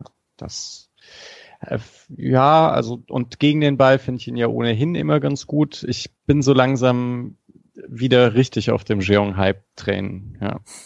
Ich hoffe jetzt, dass sich seine Einsatzzeiten verlängern. Merkt man kaum, wenn du ihn mit Philipp und Waldschmidt vergleichst. Ja, ja, das kommt, das wird so kommen. Ihr werdet schon sehen, ja. Halt aktuell ein bisschen schwer, für wen du ihn dann bringst, weil eben Schaller ja jetzt auch echt eine gute Saison spielt und äh, Kannst ihn auch auf links ist Grifo, äh, denke ich, absolut gesetzt im Moment. Äh, eine 10 gibt's im System aktuell nicht. Und dann ist es halt ein bisschen undankbar. Äh, aber denke, das ist ein Luxusproblem für Freiburg. Ich kann mir es auch gut vorstellen, dass es jetzt, wenn das weiterhin so bleibt, dass es vorne so eng ist mit den Auswechselspielern, dass es dann häufiger so sein wird, dass in der 60. Doppelwechsel kommt. Und wenn man jetzt eben Höhler und Jeong für Schalay und äh, Demirovic bringen kann und dann etwas später halt noch Petersen, so stelle ich es mir in etwa vor, dass das halt die, also dass Jeong da regelmäßig seine 30 Minuten bekommt und immer besser wird äh, ja. Ja, sehr guter Punkt an der richtigen Stelle. Ähm, die oft wurde Streich und Co. dafür kritisiert, zu spät zu wechseln. Das macht man offensichtlich jetzt, wo die Alternativen da sind und wo klar, man hat dann auch geführt, obwohl zu dem Zeitpunkt die Wechsel waren schon geplant, glaube ich, bevor das Tor gefallen ist, das 2 zu 1. Ähm, dennoch scheint es so, dass man weniger Bauchschmerzen hat, in der 60. eins bis zwei Leute da vorne auszuwechseln und die nicht auf Teufel komm raus durchspielen müssen oder bis eben bis in die letzten zehn Minuten. Und ähm, ja, da sieht man doch, dass es auch äh, ein Hauen und Stechen um die Plätze ist und das ziemlich gut ist da vorne gerade. Und äh, vielleicht noch letzter Punkt dazu. Also ich hatte auch das Gefühl, es ist vor allem das 2-1, das Hertha da so einbricht. Aber das fällt halt zusammen. Also dieses Einbrechen der Hertha fällt zusammen mit den Einwechslungen. Und kann man schon auch sagen, ist vielleicht nicht komplett unabhängig davon, dass Cheong eben enorm ballsicher ist und Höhle dann wieder ein paar Fouls gezogen hat. Ja, das und ich mag aber auch Höhler irgendwie, wenn man führt und ihn einwechseln kann, dass er da die letzten 30 Minuten ordentlich Stress schieben kann beim Gegner, das ist schon auch ziemlich nice. Also das ähm, noch mal eine andere Qualität, als ihn von, anderen, von Anfang an zu bringen, kann er das, glaube ich, auch als Joker ziemlich gut da seine Stärken ein, einsetzen. Der hat auch so eine defensive Präsenz, finde ich. Also gefühlt ist sein Deckungsschatten größer als der von Shaddai. Also das ist natürlich Quatsch, ne? Also, aber wenn man sich das so, wenn man ihn so mit einer Lampe bestrahlen würde, hätte das Gefühl, hinter ihm ist der, ist der Schatten einfach deutlich größer als ähm, ja. Ja, und kurz nach dem Schuss von äh, Jeong, den Schwolo gehalten hat, gab es eine Ecke. Äh, die erste Ecke war Lienhardt gegen Schwolo, es wurde kein Foul gepfiffen und es gab noch eine Ecke. Und die zweite Ecke hat Grifo reingeschlänzt. Und wer sonst als Spieler des Aufschwungs, Manuel Gulde, hat das 3 zu 1 geköpft. Jetzt, Patrick, jegliches verguldet Wortspiel, hau rein. Ich weiß nicht, sollen wir noch kurz über Lienhardt gegen Schwodo reden? Oder, also, man darf sich nicht beschweren, wenn es, wenn es der Schiedsrichter abpfeift, zumindest. Also es ist ein reine, also es gibt keinen 5-Meter-Schutz, da brauchen wir nicht drüber reden, aber es ist halt ein reines Unterbauen. Also er, er schaut nicht Richtung Ball, sondern erstmal nur Richtung Schwode und stellt seinen Körper dahin rein. Also kann man auch abpfeifen. Ich fände geil, wenn das nie gepfiffen wird oder seltener, weil ich finde diesen Stress, dass der Keeper mit einem Spieler gedeckt wird und dann sich noch ein anderer Spieler dazwischen stellen muss und so, das fand ich schon immer sehr nice. Also mir fehlt da Cockiness im Strafraum, Patrick. Naja, man kann, das wäre ja schon noch interessant, weil ich meine, Blocken bei einer Ecke ist eine recht typische Sache. Also das macht jedes Team, dass man, dass man Gegenspieler wegblockt. Das, wenn man das im Torwart häufiger machen könnte, dann werden Standards noch mal gefährlicher, würde ich sagen. Also deswegen ist es ein bisschen schwierig. Aber mich regt es eigentlich auch auf, weil sowas ist kein Foul. Also wenn sowas beim Spieler gemacht wird, ist auch kein Foul. Äh, bei der Ecke fand ich tatsächlich, es war witzig, Sky hat ja noch überhaupt nicht mitgerechnet, weil die eben genau wie wir gerade immer noch über diese Szene gesprochen haben und äh, kam dann, also kam ja wirklich so halb, als der Ball noch gerade in der Luft war, äh, zurück und plötzlich ist der Ball im langen Eck. Ähm, aber das war einfach auch ein, eine sehr ordentliche Ecke äh, mit gutem Laufweg von, von Gulde, der das dann echt wuchtig auch macht. Und zum zweiten Mal jetzt auch, also in dem, in dem Spiel zum zweiten Mal, aber jetzt auch nach letzter Woche wieder ein Kopfball, der vom Winkel her relativ, äh, also der muss schon genau dahin und das passt dann auch. Das war schon, war schon sehr schön. Dass die Freiburger äh, gerade Verteidiger bei, bei Standards gefährlich sind, ist jetzt nicht ganz neu. Äh, aber schön, dass sich das da fortsetzt. Ja, Manuel Gulde. Ich muss Woche für Woche meinem Rasenfunk-Urteil nochmal, äh, ich muss zu Knie gehen und sagen, ich hätte es nicht gedacht. Respekt dafür. Ich finde es auch immer wieder schön, wenn Ecken von uns auf den ersten Pfosten funktionieren. Also, ja. so lange machen, bis es nicht mehr funktioniert. In der, in der 81. Minute hat Piontek auch die, die Petersen-Variante rausgeholt, den Müller hält am kurzen Pfosten. Konnte er wahrscheinlich oft genug üben, Müller, im Training. Ja, das stimmt, das stimmt. Kopfball auf dem kurzen Pfosten. Also, naja. Manuel Gulde, ja, hat, äh, Julian? Ich dachte, du springst schon, springst schon direkt in die 81. Minute, weil dann hätte ich noch was gehabt, aber äh, war Nee, da gab es noch ein bisschen dazwischen. Ich, ich genau. befürchte, diese Folge wird so lang, wie ich es antizipiert habe, weil es echt viele Highlights gab in diesem Spiel. Vier Tore, muss man ein bisschen reden. Ja. Wir hatten, wir hatten lange nichts. Ja, pass auf. 69. Minute, äh, linke Anker, Grifo, Günther ähm, machen es so perfekt zusammen, wie sie es halt auch einfach nur zu zweit perfekt machen können. Der eine kann reinziehen und zum Schuss gehen und Günther kommt mit 35 kmh gefühlt von links und hinterläuft. Also das ist auch wirklich ekelhaft zu verteidigen für einen Gegner. Und äh, in der Szene spielt äh, Grifo Günther an, Höhler kommt fast zum, Anschluss, äh, zum Abschluss in der Mitte, beziehungsweise kommt zum Abschluss und ist leicht unter Bedrängnis etc. Kann schon auch mal reingehen. Ja, Patrick? Äh, ich finde es aber auch, was die Szene gezeigt hat, ist, dass es wichtig ist, dass Günthers Flanken gut sind. Das waren sie Anfang der Saison nicht unbedingt. Die war jetzt wirklich gut, die war scharf und äh, platziert, weil die Abwehrspieler müssen sich halt immer entscheiden. Also entweder sie machen den Weg nach außen zu oder sie machen Grifos Weg nach innen zu. Und im Zweifel entscheiden sie sich gegen Grifo immer dazu, seinen rechten Fuß zuzumachen, also den Schussweg Richtung Tor und geben ihm dann die Flanke auf Günther. Und um das zu bestrafen, müssen dann halt die Flanken gut sein. Und ich meine, Expected Goals äh, wertet die Situation mit 0,73. Also ja, das, das fand ich auch. Das fand ich auch ein bisschen krass. Vor allem, weil Grifo eine äh, 0,31 hat, fürs alleine aufs Tor zu rennen. Also den Vergleich, den hatte ich mir auch notiert, dass das äh, in der in der Differenz ziemlich krass ist. Äh, ja, war, war unter Bedrängnis und die Hereingabe kommt auch hart und scharf rein. Also das ist jetzt kein, da muss man kein klares Tor erwarten. Wenn es läuft, macht er den wahrscheinlich auch noch. Ähm, aber gut. Ist auch gut verteidigt von Torunariga. Ja. Also er hat viel genug in dem Spiel nicht so gut gemacht, aber das hat Torunariga echt gut gemacht. Ich würde ihm jetzt auch nicht vorwerfen, dass er den nicht gemacht hat. Es ist nur dieses, also dass es halt ein sehr kleiner Grad ist zwischen ich, also ich hätte halt eher gesagt, entweder er kommt nicht dran oder er macht ihn rein. Dass er dran kommt und ihn nicht reinmacht, ich glaube, daher kommt dieser Expected Goals Wert, dass der halt recht hoch ist, weil dann wirklich so dran zu kommen, dass man ihn nur streift, ist äh, ja. Ansonsten äh, ist es halt unwahrscheinlich. Ein Schuss aus vier Metern aus leere Tor. Deswegen ist das ein relativ hoher Wert. Äh, dass, dass die Statistik jetzt nicht sieht, wie er da liegt quasi und wie er mit dem Fuß gerade noch so drankommt, ist ja dann äh, auch gleich, denke schon, das ist ein leichter statistischer Outlier jetzt. Aber ähm, ja, ist schade, dass er, dass er sich da nicht, äh, nicht, nicht auch noch einträgt in die Liste. Äh, hätte ihm sicher gut getan, da noch ein Tor zu machen. Ja, Günther hat sich aufgeregt. Ähm, der kommt nicht an seine Assists aus, der, aus dem Folgejahr momentan ran, aber mal schauen, wie das noch wird. Äh, wir haben vier Minuten später das, das Gegenstück von Grifo. Äh, Jeong und Höhler spielen äh, auf Grifo und der zieht ab und prüft Schwolo mit einem hohen Ball aufs lange Eck.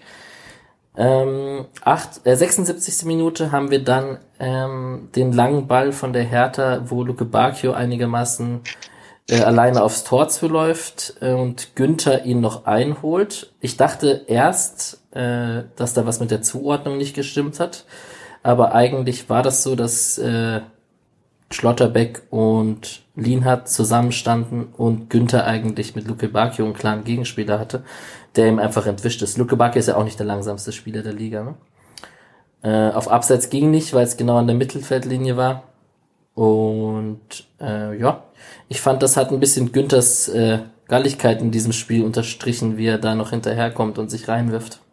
Absolut Beim Spielstand auch. von 3-1, sorry. Also dachte auch so mit dem Ding fünf Minuten vorher dazu, mit der Flanke und alles, äh, dachte auch, okay, den, den lässt er auch gehen, denke ich auch, aber äh, sich dann da wieder so rein zu, äh, rein äh, hatte mir auch Peak Günther notiert auf jeden Fall. Das war so, wie man, wie man ihn auf jeden Fall kennt, dass er, äh, dass er aus so einer Situation irgendwie noch das Maximum rausholt mit einer offensichtlichen Willensleistung der 75 Minute, weil gelaufen ist er ja wieder einiges. Ähm, gleichzeitig auch ein bisschen verschludert natürlich von Luke Bacchio. Ja, er, er kommt zum Glück sehr deutlich ran, Günther. Also das ist ja Grätsche im 16er, letzter, letzter Spiele und so weiter, aber das war schon also er war schon so deutlich am Ball, dass ich sagen kann, da war nicht mal so ein großes Risiko dabei bei dieser Grätsche. Ja. Ähm, genau. In der 77. Minute haben wir dann einen ganz frechen, selbstbewussten Abschluss aus 40 Metern von Santa Maria, ähm, den er gar nicht so, also dafür, dass er ihn so halb lupft und halb mit dem Vollspann schießt, kommt er schon noch mit gut Zug, so dass wenn Schwolo da nicht aufpasst, dass der schon noch äh, hinter ihm reinfliegen könnte. Ähm, gut gehalten dann auch am Ende. Wir haben den schon angesprochenen Kopfball von Piontek und einen in der 93. Minute herausgeholten Elfmeter von wem sonst als von Lukas Höhler. Klarer Kontakt, hat er gesagt. Ähm, interessant fand ich den, den weiten Abschluss von Müller in der Szene, der Höhler da in Szene setzt. Schlecht verteidigt ist es. Und ja, klarer Kontakt ist ein bisschen viel. Ich habe Julian schon vom, vom, Gesichtsausdruck abgelesen. Das, das macht auch, äh, das machen wenige so wie Höhler, sag ich mal. Ja, ich fand den geschenkt. Also äh, wie Mischa, glaube ich, auch geschrieben hat, das ist jetzt nichts, was, was irgendwie ähm, umgedreht wird vom, äh, vom Videobeweis, aber ähm, ja, nee, ich hätte den auch nicht gebraucht, äh, schon gar nicht so bei, bei 3-1 in der Schlussphase. Dafür also ja, es gibt den Kontakt, aber so wie er fällt, hat mit dem Kontakt einfach nicht viel zu tun. Und äh, ja, also ich hätte, ich hätte da jetzt keinen Elfmeter mehr gebraucht, denn äh, da hat sich dann so ein bisschen, für mich hat sich so ein bisschen, ich meine, ich nehme immer einen Elfmeter mit, ich habe da keine moralischen Bedenken oder so, aber, aber äh, sagen wir, wenn ich hätte lieber so einen geschenkten Elfmeter, will ich lieber bei, wenn dann will ich ihn bei 1 zu 1 in der 90. und nicht, nicht bei 3-1. Ein Kollege von mir hat mir geschrieben, äh, der nicht Freiburg-Fan ist, äh, Höhler macht den Jarolim.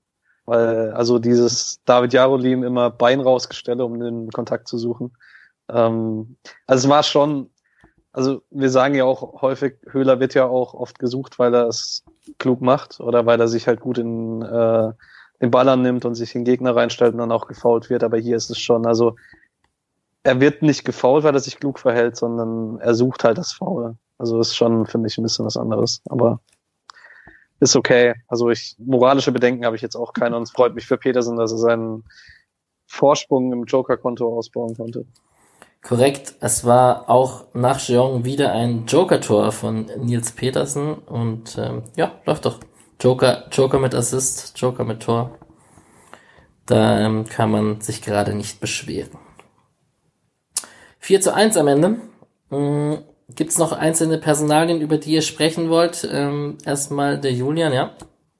Äh, ich hätte gern Santa Maria nochmal erwähnt, ähm, weil wir hatten ihn in den Aktionen gar nicht so, weil oft die viele Chancen jetzt gar nicht von, äh, war, war er gar nicht jetzt irgendwie äh, direkt vorher dran beteiligt oder so, aber in sehr, sehr vielen Angriffen ähm, ist also die AA finde ich, das wollte ich letzte Woche eigentlich schon oder äh, beim letzten Spiel schon mal ein bisschen ansprechen, aber ich finde es jetzt richtig gut, wie Höfler und Santa Maria mittlerweile einfach sich da auf dem Platz verstehen. Das wäre das, was wir auch gehofft haben, dass diese hohe Spielintelligenz der beiden irgendwann dazu führt, dass die sich einfach instinktiv mehr aufteilen können. In dem Fall eben so, dass es jetzt sehr klar ist, dass äh, Höfler immer eher die absichernde, absicherndere Rolle nimmt und dann situativ mit aufrückt und Santa Maria immer ein bisschen mehr in die Offensive sich mit einschaltet. Aber in dem Fall eben auch, dass er die rechte Seite unterstützt hat äh, und das halt sehr, sehr viel. Ähm, auch so, dass, was ja in Freiburg wirklich selten ist, dass äh, 42 Prozent der Angriffe über rechts liefen, was äh, in, in, in Freiburg, wo man ja teilweise schon bei äh, der Hälfte über links normalerweise kommt, äh, wirklich vieles und sich da auch einfach wirklich so weit nach außen hat äh, mitfallen lassen, dass, dass eben Schmid und er, fand ich, eine sehr gute Kombination hatten, dass er später auch noch ähm, mit Jeong gut gespielt hatte. Es gab eine schöne Jeong-Szene, wo er erst einen Doppelpass mit Schmid und dann den Doppelpass mit Santa Maria hatte. Ähm, und da, das hat mir einfach sehr gut gefallen und gleichzeitig defensiv hat er mit Abstand die meisten äh, Pressing-Aktionen. Also äh, ich habe es jetzt gerade nicht mehr offen, aber da war es irgendwie sowas wie, dass äh, er hat 32 und der nächste hatte 19 oder so. Also er hat einfach sehr, sehr oft äh, kam er da in den Zweikampf rein, hat sich ähm, hat sich da auch unangenehm, glaube ich, fand ich gut und unangenehm verhalten. Äh, wenn man die Schattenseite haben will, dann fand ich wieder ein paar zu viele Ballverluste, ein paar unsaubere äh, Ballannahmen, die ähm, bei seinem technischen Vermögen eigentlich ein bisschen überraschend sind. Aber ansonsten fand ich ihn wieder ziemlich ordentlich und äh, ja, sehr gutes Spiel. Volle Zustimmung. Also, ich habe einem Nicht-Freiburg-Fan äh, von Transfermarkt.de vom Spiel empfohlen, gutes Timing dafür gehabt. Ähm, weil ich weiß, dass er Taktik-Fan ist, habe ich gesagt, er soll sich einfach mal das Spiel über 90 Minuten Santa Maria ähm, angucken. Er war instant verliebt.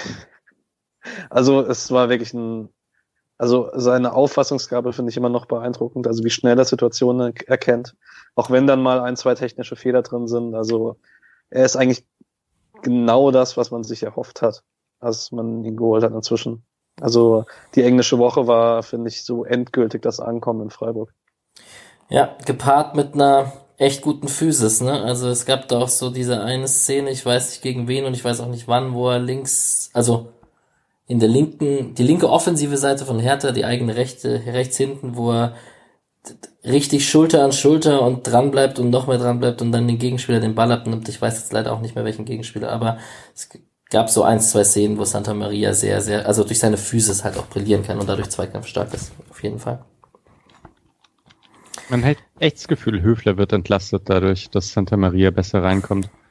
Das gefällt mir gut. Höfler würde ich gerne erwähnen, weil der, dem seine ersten zwei Kämpfe im Spiel, gerade in der Anfangsphase, fand ich sehr beeindruckend. Der hat da ähm, bisschen so auch die Richtung vorgegeben. Hm, fand ich, fand ich sehr gut. Und ähm, Mischa, der, der liebe Bernd Christian, der Ed Bechgö, Bechgoe, hat uns zu äh, Müller einen kleinen Text geschrieben.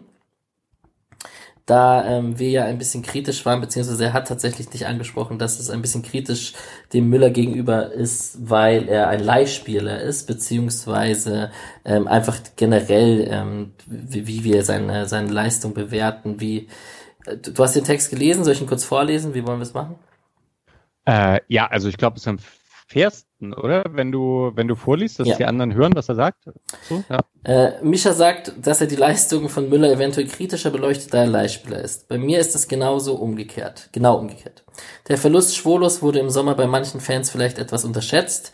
Die Fußstapfen sind groß und wenn dann kurz vor der Saison der designierte Nachfolger verletzungsbedingt ausfällt, ist es für den SC mit seinen Mitteln einfach schwer, diesen Ausfall zu kompensieren.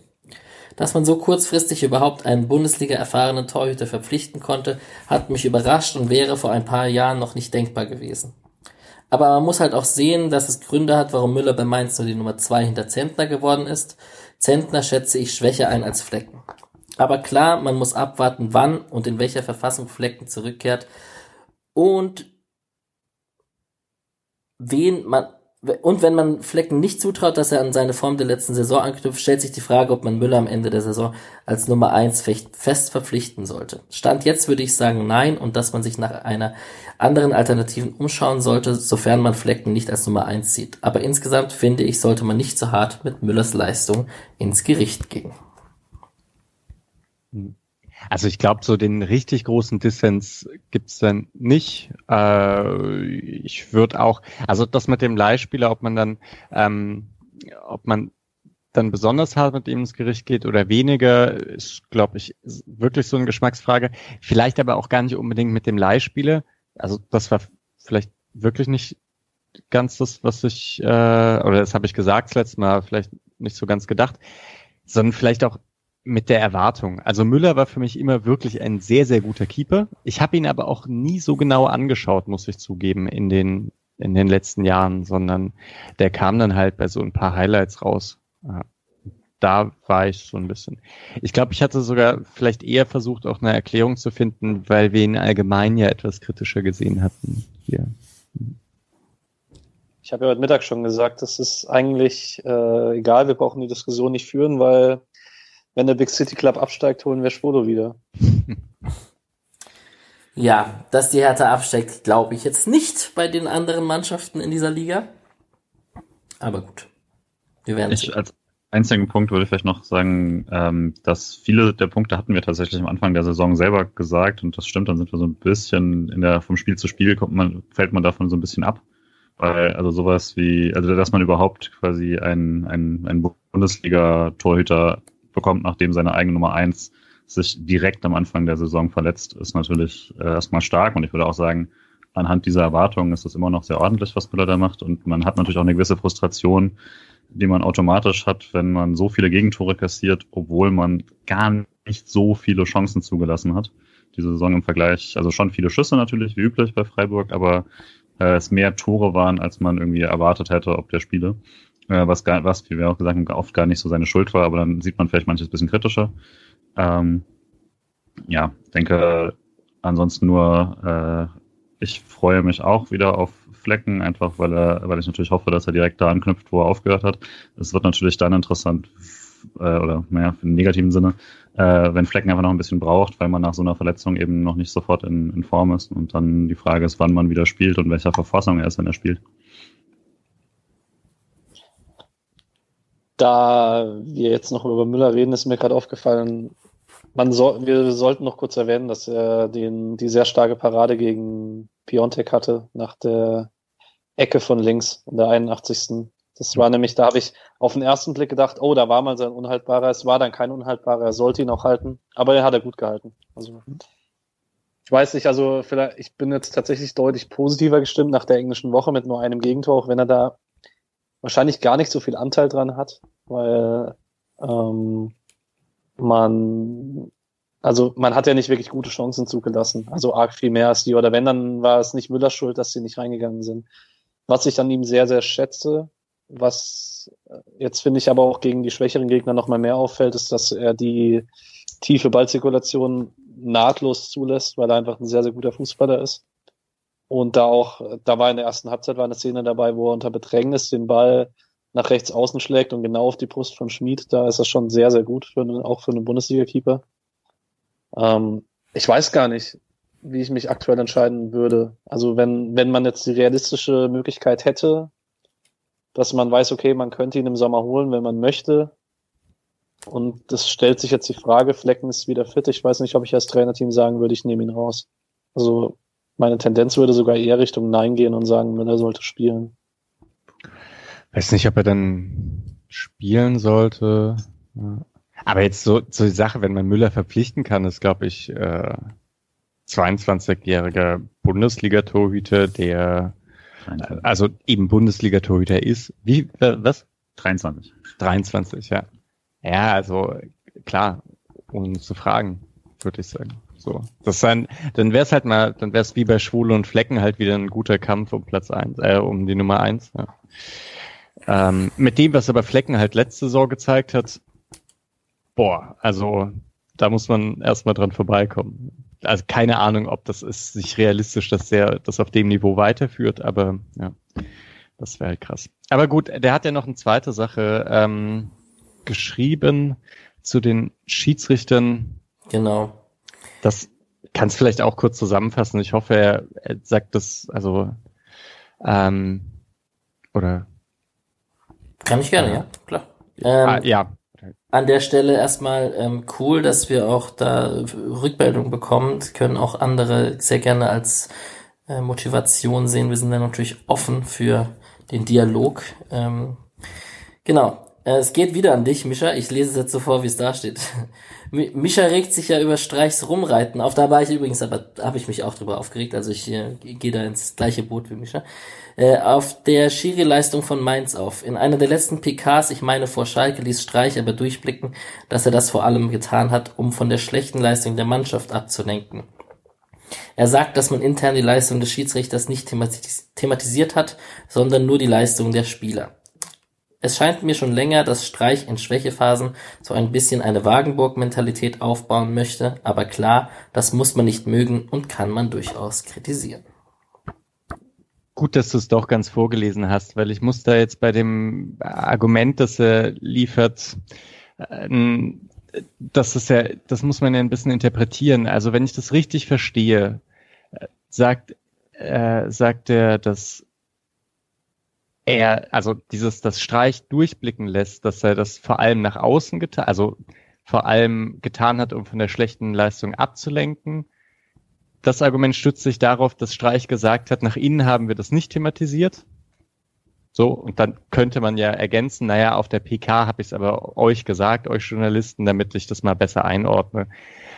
Und ich weiß nicht, ob ich da mitgehen würde bei der Interpretation. Also ich glaube nur, Streich wollte damals damit sagen, hey, wir haben nicht nach innen die ganze Zeit die ganze Schuld auf den Schiedsrichter geschoben. So, nach innen mussten wir das gar nicht thematisieren, da war uns die Sache klar. ich, also wenn Streich, ha, ich traue Streich so Mourinho-Zeug nicht richtig zu. Also mit mit bewusster Ablenkung und äh, Mannschaft in Schutz nehmen und auf den Schiri und Wagenburg-Mentalität. Ja, also in dem, ja, also vielleicht Wagenburg-Mentalität aufbauen oder sonst irgendwas, ja schon, aber ich traue eigentlich Streich nicht so richtig diese, diese Züge zu, zu sagen, ja, okay, jetzt gehen, jetzt gehen wir mal richtig auf den Schiedsrichter, dann ähm, sind alle in einem Boot. Und ich habe auch das Gefühl, dass, also das wäre auch eher etwas kontraproduktiv. Also wenn in Freiburg irgendwie alle sich auf dieses Schiedsrichterthema ein, einspannen, das ist eher immer ein Zeichen dafür, dass es jetzt doch mal richtig bergab geht. In dem Fall jetzt nicht, also ja, aber da war es auch noch nicht so schlimm, wie es schon mal war. Man muss ja auch sagen, also selbst wenn wenn das Streichs Ansinnen ist, diese Wagenburg-Mentalität und halt, hey, eigene Spieler in Schutz nehmen und wir machen das wir sagen jetzt erstmal, hey, das 1-0 wäre irregulär gewesen oder wir hätten da einen Elfer bekommen müssen in Leipzig. Nee, Leipzig hätte den Elfmeter nicht bekommen dürfen, was auch immer. Ähm, ich kann es trotzdem nervig finden, was ich es auch finde. Also, weil ich kann ja nur beurteilen, was, wie Streich in der Öffentlichkeit auftritt. Und da ist mir dieses Rumgereite über Wochen hinweg auf Schiedsrichterentscheidungen einfach gegen den Strich gegangen, weil natürlich ist es mir wichtig, da, zu wissen, dass er das intern nicht macht. Und da bin ich mir auch relativ sicher, dass er intern, selbst wenn es zwei klare Fehlentscheidungen wären und die Mannschaft spielt sonst 90 Minuten schlecht, dann würde die 90 Minuten schlecht in der Mannschaft sehr, sehr extrem aufarbeiten. Aber ich, und dann soll das von mir auch in der Pressekonferenz nach dem Spiel sagen, hey, da waren die zwei klaren Fehlentscheidungen, aber ich brauche das halt nicht Wochen danach. Immer wieder. Und äh, ich finde schon, dass man das kritisieren kann, egal wie es in der Mannschaft aufarbeitet. Hm. Aber jetzt vielleicht so, ich würde trotzdem sagen, man kann es halt so interpretieren wie äh, der Hörer Bernd Christian. Also so, das wollte ich jetzt auch nur sagen. Ne? Ich, ich verstehe diese Sichtweise, ich kann die so prinzipiell nachvollziehen. Ich glaube, ich sehe es ein bisschen anders. Wie Patrick gesagt hat, mich nervt es auch eher. Vielleicht nochmal im Gegensatz zu Patrick, also mir ist relativ egal, was der intern macht. Äh, Hauptsache es funktioniert. Ähm, ich glaube ja, sorry. Nee, ich will eigentlich auch fertig. Ja. Ich glaube ja immer persönlich zu, ja. zu Bernd Christian sein, dass das ein, ein tendenzieller Versuch vom Trainer ist, 50-50 Entscheidungen der Zukunft auf die eigene Seite zu lenken, unterbewusst, indem man das immer und immer wieder betont. Weil die werden das auch mitbekommen, dass äh, da mal, also wenn er es immer und immer wieder betont, dass irgendwo mal eine Fehlentscheidung, von der Freiburg nicht ganz profitiert hat und dann vielleicht ganz im Unterbewusstsein man nicht so hundertprozentig hart ist, wie man sein könnte. Also das ist für mich so eine der logischsten Schlussfolgerungen, was, was, was für Kalkül dahinter stecken könnte, wenn man jetzt Kalkül vermutet. Also die Schiedsrichter in meinem Bekanntenkreis sagen zu sowas immer, dass äh, das du als Schiedsrichter dann eher das Gegenteil ja. machst, ja. Das hat der Feuerherd ja auch immer so durchblicken lassen äh, auf, auf Twitter, dass, also wenn seiner, aus seiner Erfahrung das auch nur kontraproduktiv ist. Als letztes dazu von mir nur, ich glaube manchmal, ich glaube auch nicht, dass es da einen großen Plan per se gibt. Ähm, ich kann mir durchaus vorstellen, dass es trotzdem in eins fällt, also dass er ähm, auch gerade dieser dieser Schutz vor den Spielern bei ihm durchaus so äh, automatisch schon so integriert ist, ähm, dass, dass es dann auch, dass dieses äh, nochmal stärker gegen äh, Schiedsrichterleistungen schießen oder sowas ähm, da als automatischer Schutzreflex äh, quasi auch rauskommt, äh, weil es ja wirklich auch jedes Mal dann da auf, auf Nachfragen war, wie gegen Mainz oder auf von selbst teilweise völlig ohne ähm, Apropos sozusagen, dass er einfach gesagt hat, ja, gegen Mainz, wo wir wirklich die eine schwache erste Halbzeit hatten, auch wenn, na, na, na, na, und da war sofort wieder so eine Einschränkung, die eigentlich an der Stelle gar nicht wo es gar nicht drum ging oder so. Deswegen ist das vielleicht auch so eine automatische Sache einfach bei ihm. Würde aber auch sagen, ähm, vor einigen Jahren war das alles deutlich schlimmer. Da äh, war es ja dann wirklich eine, so eine Spirale von Selbstmitleid und ähm, fast schon eben selbsterfüllender Prophezeiung. Und das ist es jetzt auch wirklich nicht gewesen. Daher würde ich das jetzt auch noch nicht, äh, mir auch, hab ja schon gesagt, aber daher ähm, würde ich da jetzt auch noch nicht zu viel reinlesen. Vielleicht noch also, letzte Sache zu, zu diesem Mainz-Ding, dass er da immer wieder drauf rumreitet. Das ist so, das ist auch so eine Sache, wo ich denke, ich habe im Prinzip überhaupt kein Problem, nacherzählt wird, wie die Saison gelaufen ist, gehören Schiedsrichterentscheidungen selbstverständlich dazu. Also, dass man auch sagt, okay, Hier gab es jetzt äh, zwei Situationen, die einen haben Elfmeter bekommen, die anderen nicht. Das ist selbstverständlich wichtig, um die Leistung einzuschätzen. Bei dem Mainz-Spiel hat es aber einfach keine Rolle gespielt. Also die Konterabsicherung in der ersten Halbzeit war so miserabel, egal ob es 1-0, 2-0 oder 3-0 stand. Da hat überhaupt nichts daran, also da hat der Spielstand auch nichts daran geändert. Keine Ahnung, wenn es länger 0-0 steht, okay. Aber die Konterabsicherung bei 0-0 war auch schon schlecht, deswegen stand so früh 1-0 für Mainz.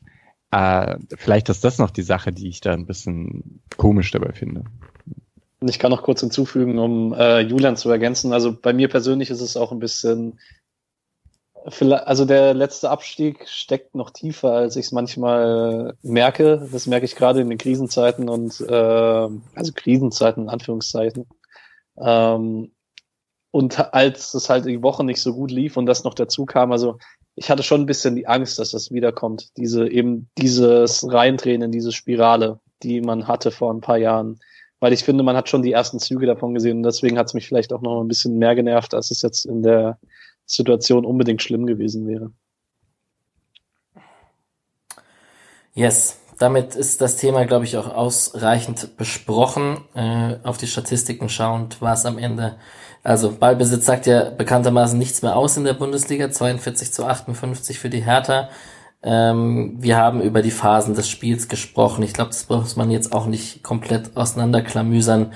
Ähm, Hertha hatte eine gute Phase nach der Halbzeit, die man äh, mit dem Tor zum richtigen Zeitpunkt ähm, besiegt hat und man ist am Ende dann auch mit den ganzen Chancen nach dem 2 zu 1 und nach dem 3 zu 1 hat man sicherlich verdient gewonnen. Wir haben den Hackenpass von Manuel Gulde in der 88. Minute in der gegnerischen Hälfte noch nicht angesprochen. Das ist korrekt. Also, die Phase momentan beflügelt die Höflers und Guldes dieser Welt. Ja, Gulde, äh, Höfler hat auch wieder ein Dribbling gegen zwei oder drei, wenn ich mich richtig erinnere. Also wird gefault dann. Ja. Ja. ja, Manuel Gulde, sicherlich. Ich habe ja, ich habe es jetzt seit ein paar Tagen immer wieder gesagt. Also die ähm, Punkte pro Spiel in der Bundesliga-Saison. Gulde steigt und steigt auf mit Schlotterbeck, sind jetzt bei Schlotterbeck bei 1,83 und Gulde bei 1,67 pro Bundesligaspiel für den SC Freiburg. Äh, so kann es weitergehen, ihr zwei. Das läuft mit euch. Ja. Genau. Der SC Freiburg ist jetzt, hat eine schöne ausgeglichene Statistik von 4, 5, 4. Ja. Vier Siegen, fünf Unentschieden, vier Niederlagen, 20 zu 23 Tore. Ist, also ich spreche jetzt so ein bisschen, weil das ja nicht wirklich Hinrundenpause, aber die kleine Winterpause vor dem Pokalspiel jetzt noch. Ähm, zehnter Platz. Kann man nicht meckern nach dem Saisonstart. Die Bundesliga an diesem Spieltag war sicherlich auch interessant. Ähm, Dortmund hat bei Union Berlin verloren, Köln trotz Leipzig ein 0-0 ab. Ähm, was gibt's noch Interessanteres? Vielleicht klar im Fokus Gladbach gegen Hoffenheim, das 1 2 mit der Spuckattacke von Tyram. Ähm, Mainz verloren gegen Bremen, für uns kein uninteressantes Spiel. Frankfurt konnte gewinnen, Bayern gewinnt natürlich gegen Bayer Leverkusen und Leverkusen lässt sich das Spiel nehmen am Ende.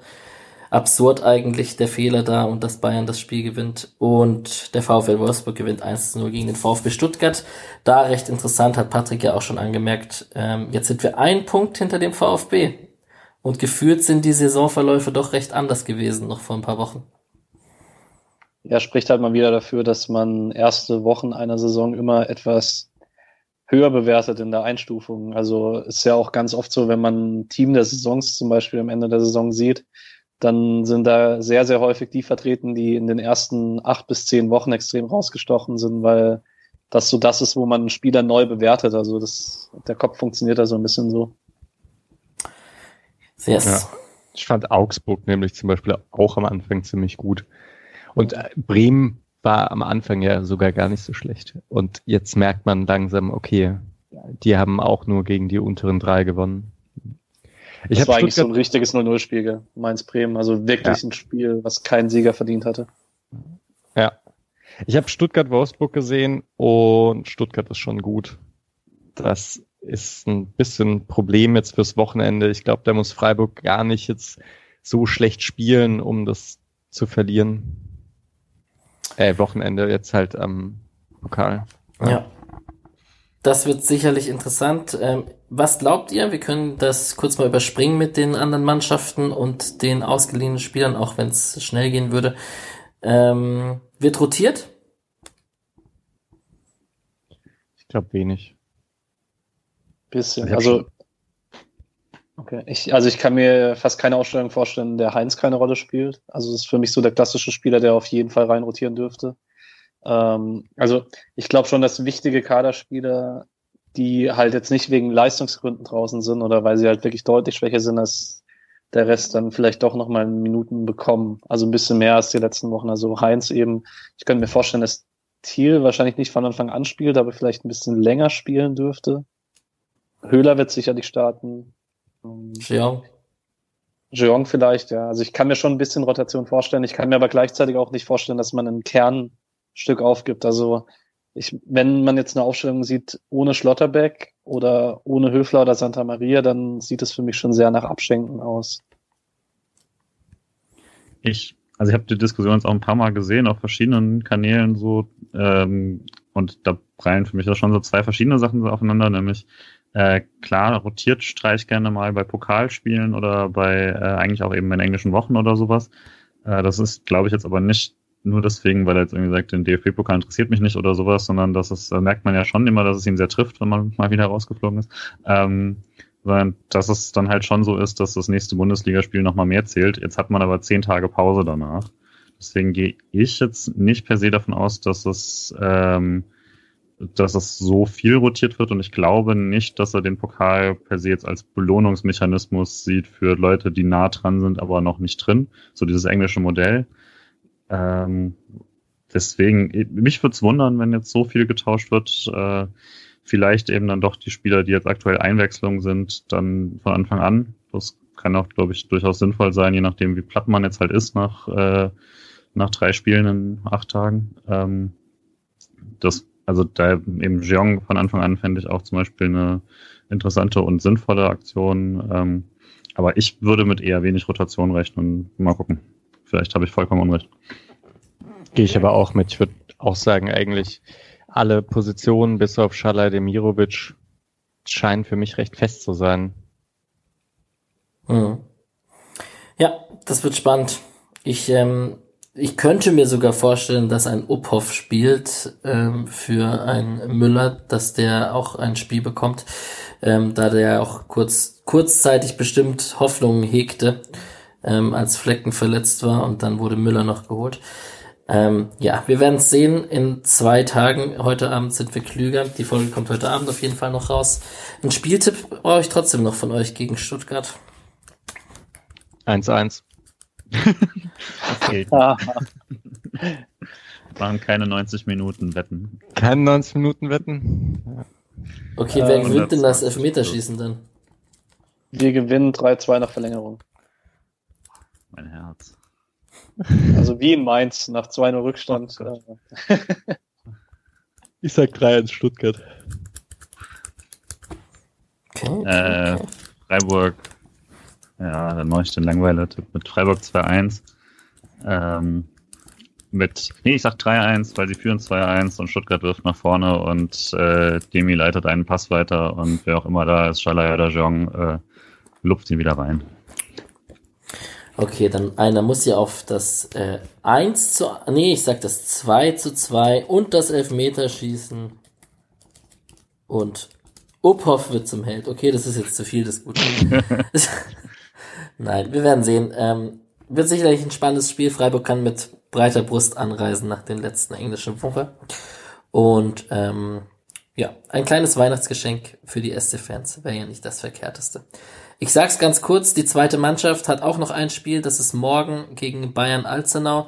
Ich werde am Mittwochabend vor dem SC-Spiel gegen Stuttgart mit Johannes Flum sprechen dürfen, hier für den Podcast Freiburg äh, Interview mit dem Captain der zweiten Mannschaft, die ja momentan durchaus oben mitspielt. Und sicherlich auch interessant, dass ich diesen 18 Uhr Interview-Slot vor dem Spiel der ersten Mannschaft bekommen habe. Der wird wahrscheinlich äh, im Stadion sein oder was auch immer, dass ich da noch einen Pressetermin, dass er da noch irgendwas reingedrückt bekommt, ähm, der wird wahrscheinlich vor Ort sein. Ah, in Stuttgart nicht. Hm, interessant. Ich frage ihn einfach am Mittwoch. Gut, dann wünsche ich euch einen schönen Abend. Bedanke mich für das längere Gespräch. Das 4-1 musste natürlich ausführlich besprochen werden. Und wir besprechen ganz kurz nach der Aufnahme, wie wir vorgehen, ob wir zu Stuttgart kurz was aufgenommen bekommen. Und wenn nicht, ein frohe Weihnachten und einen guten Rutsch ins neue Jahr an alle Hörer. Ciao. Frohe Weihnachten. Ciao.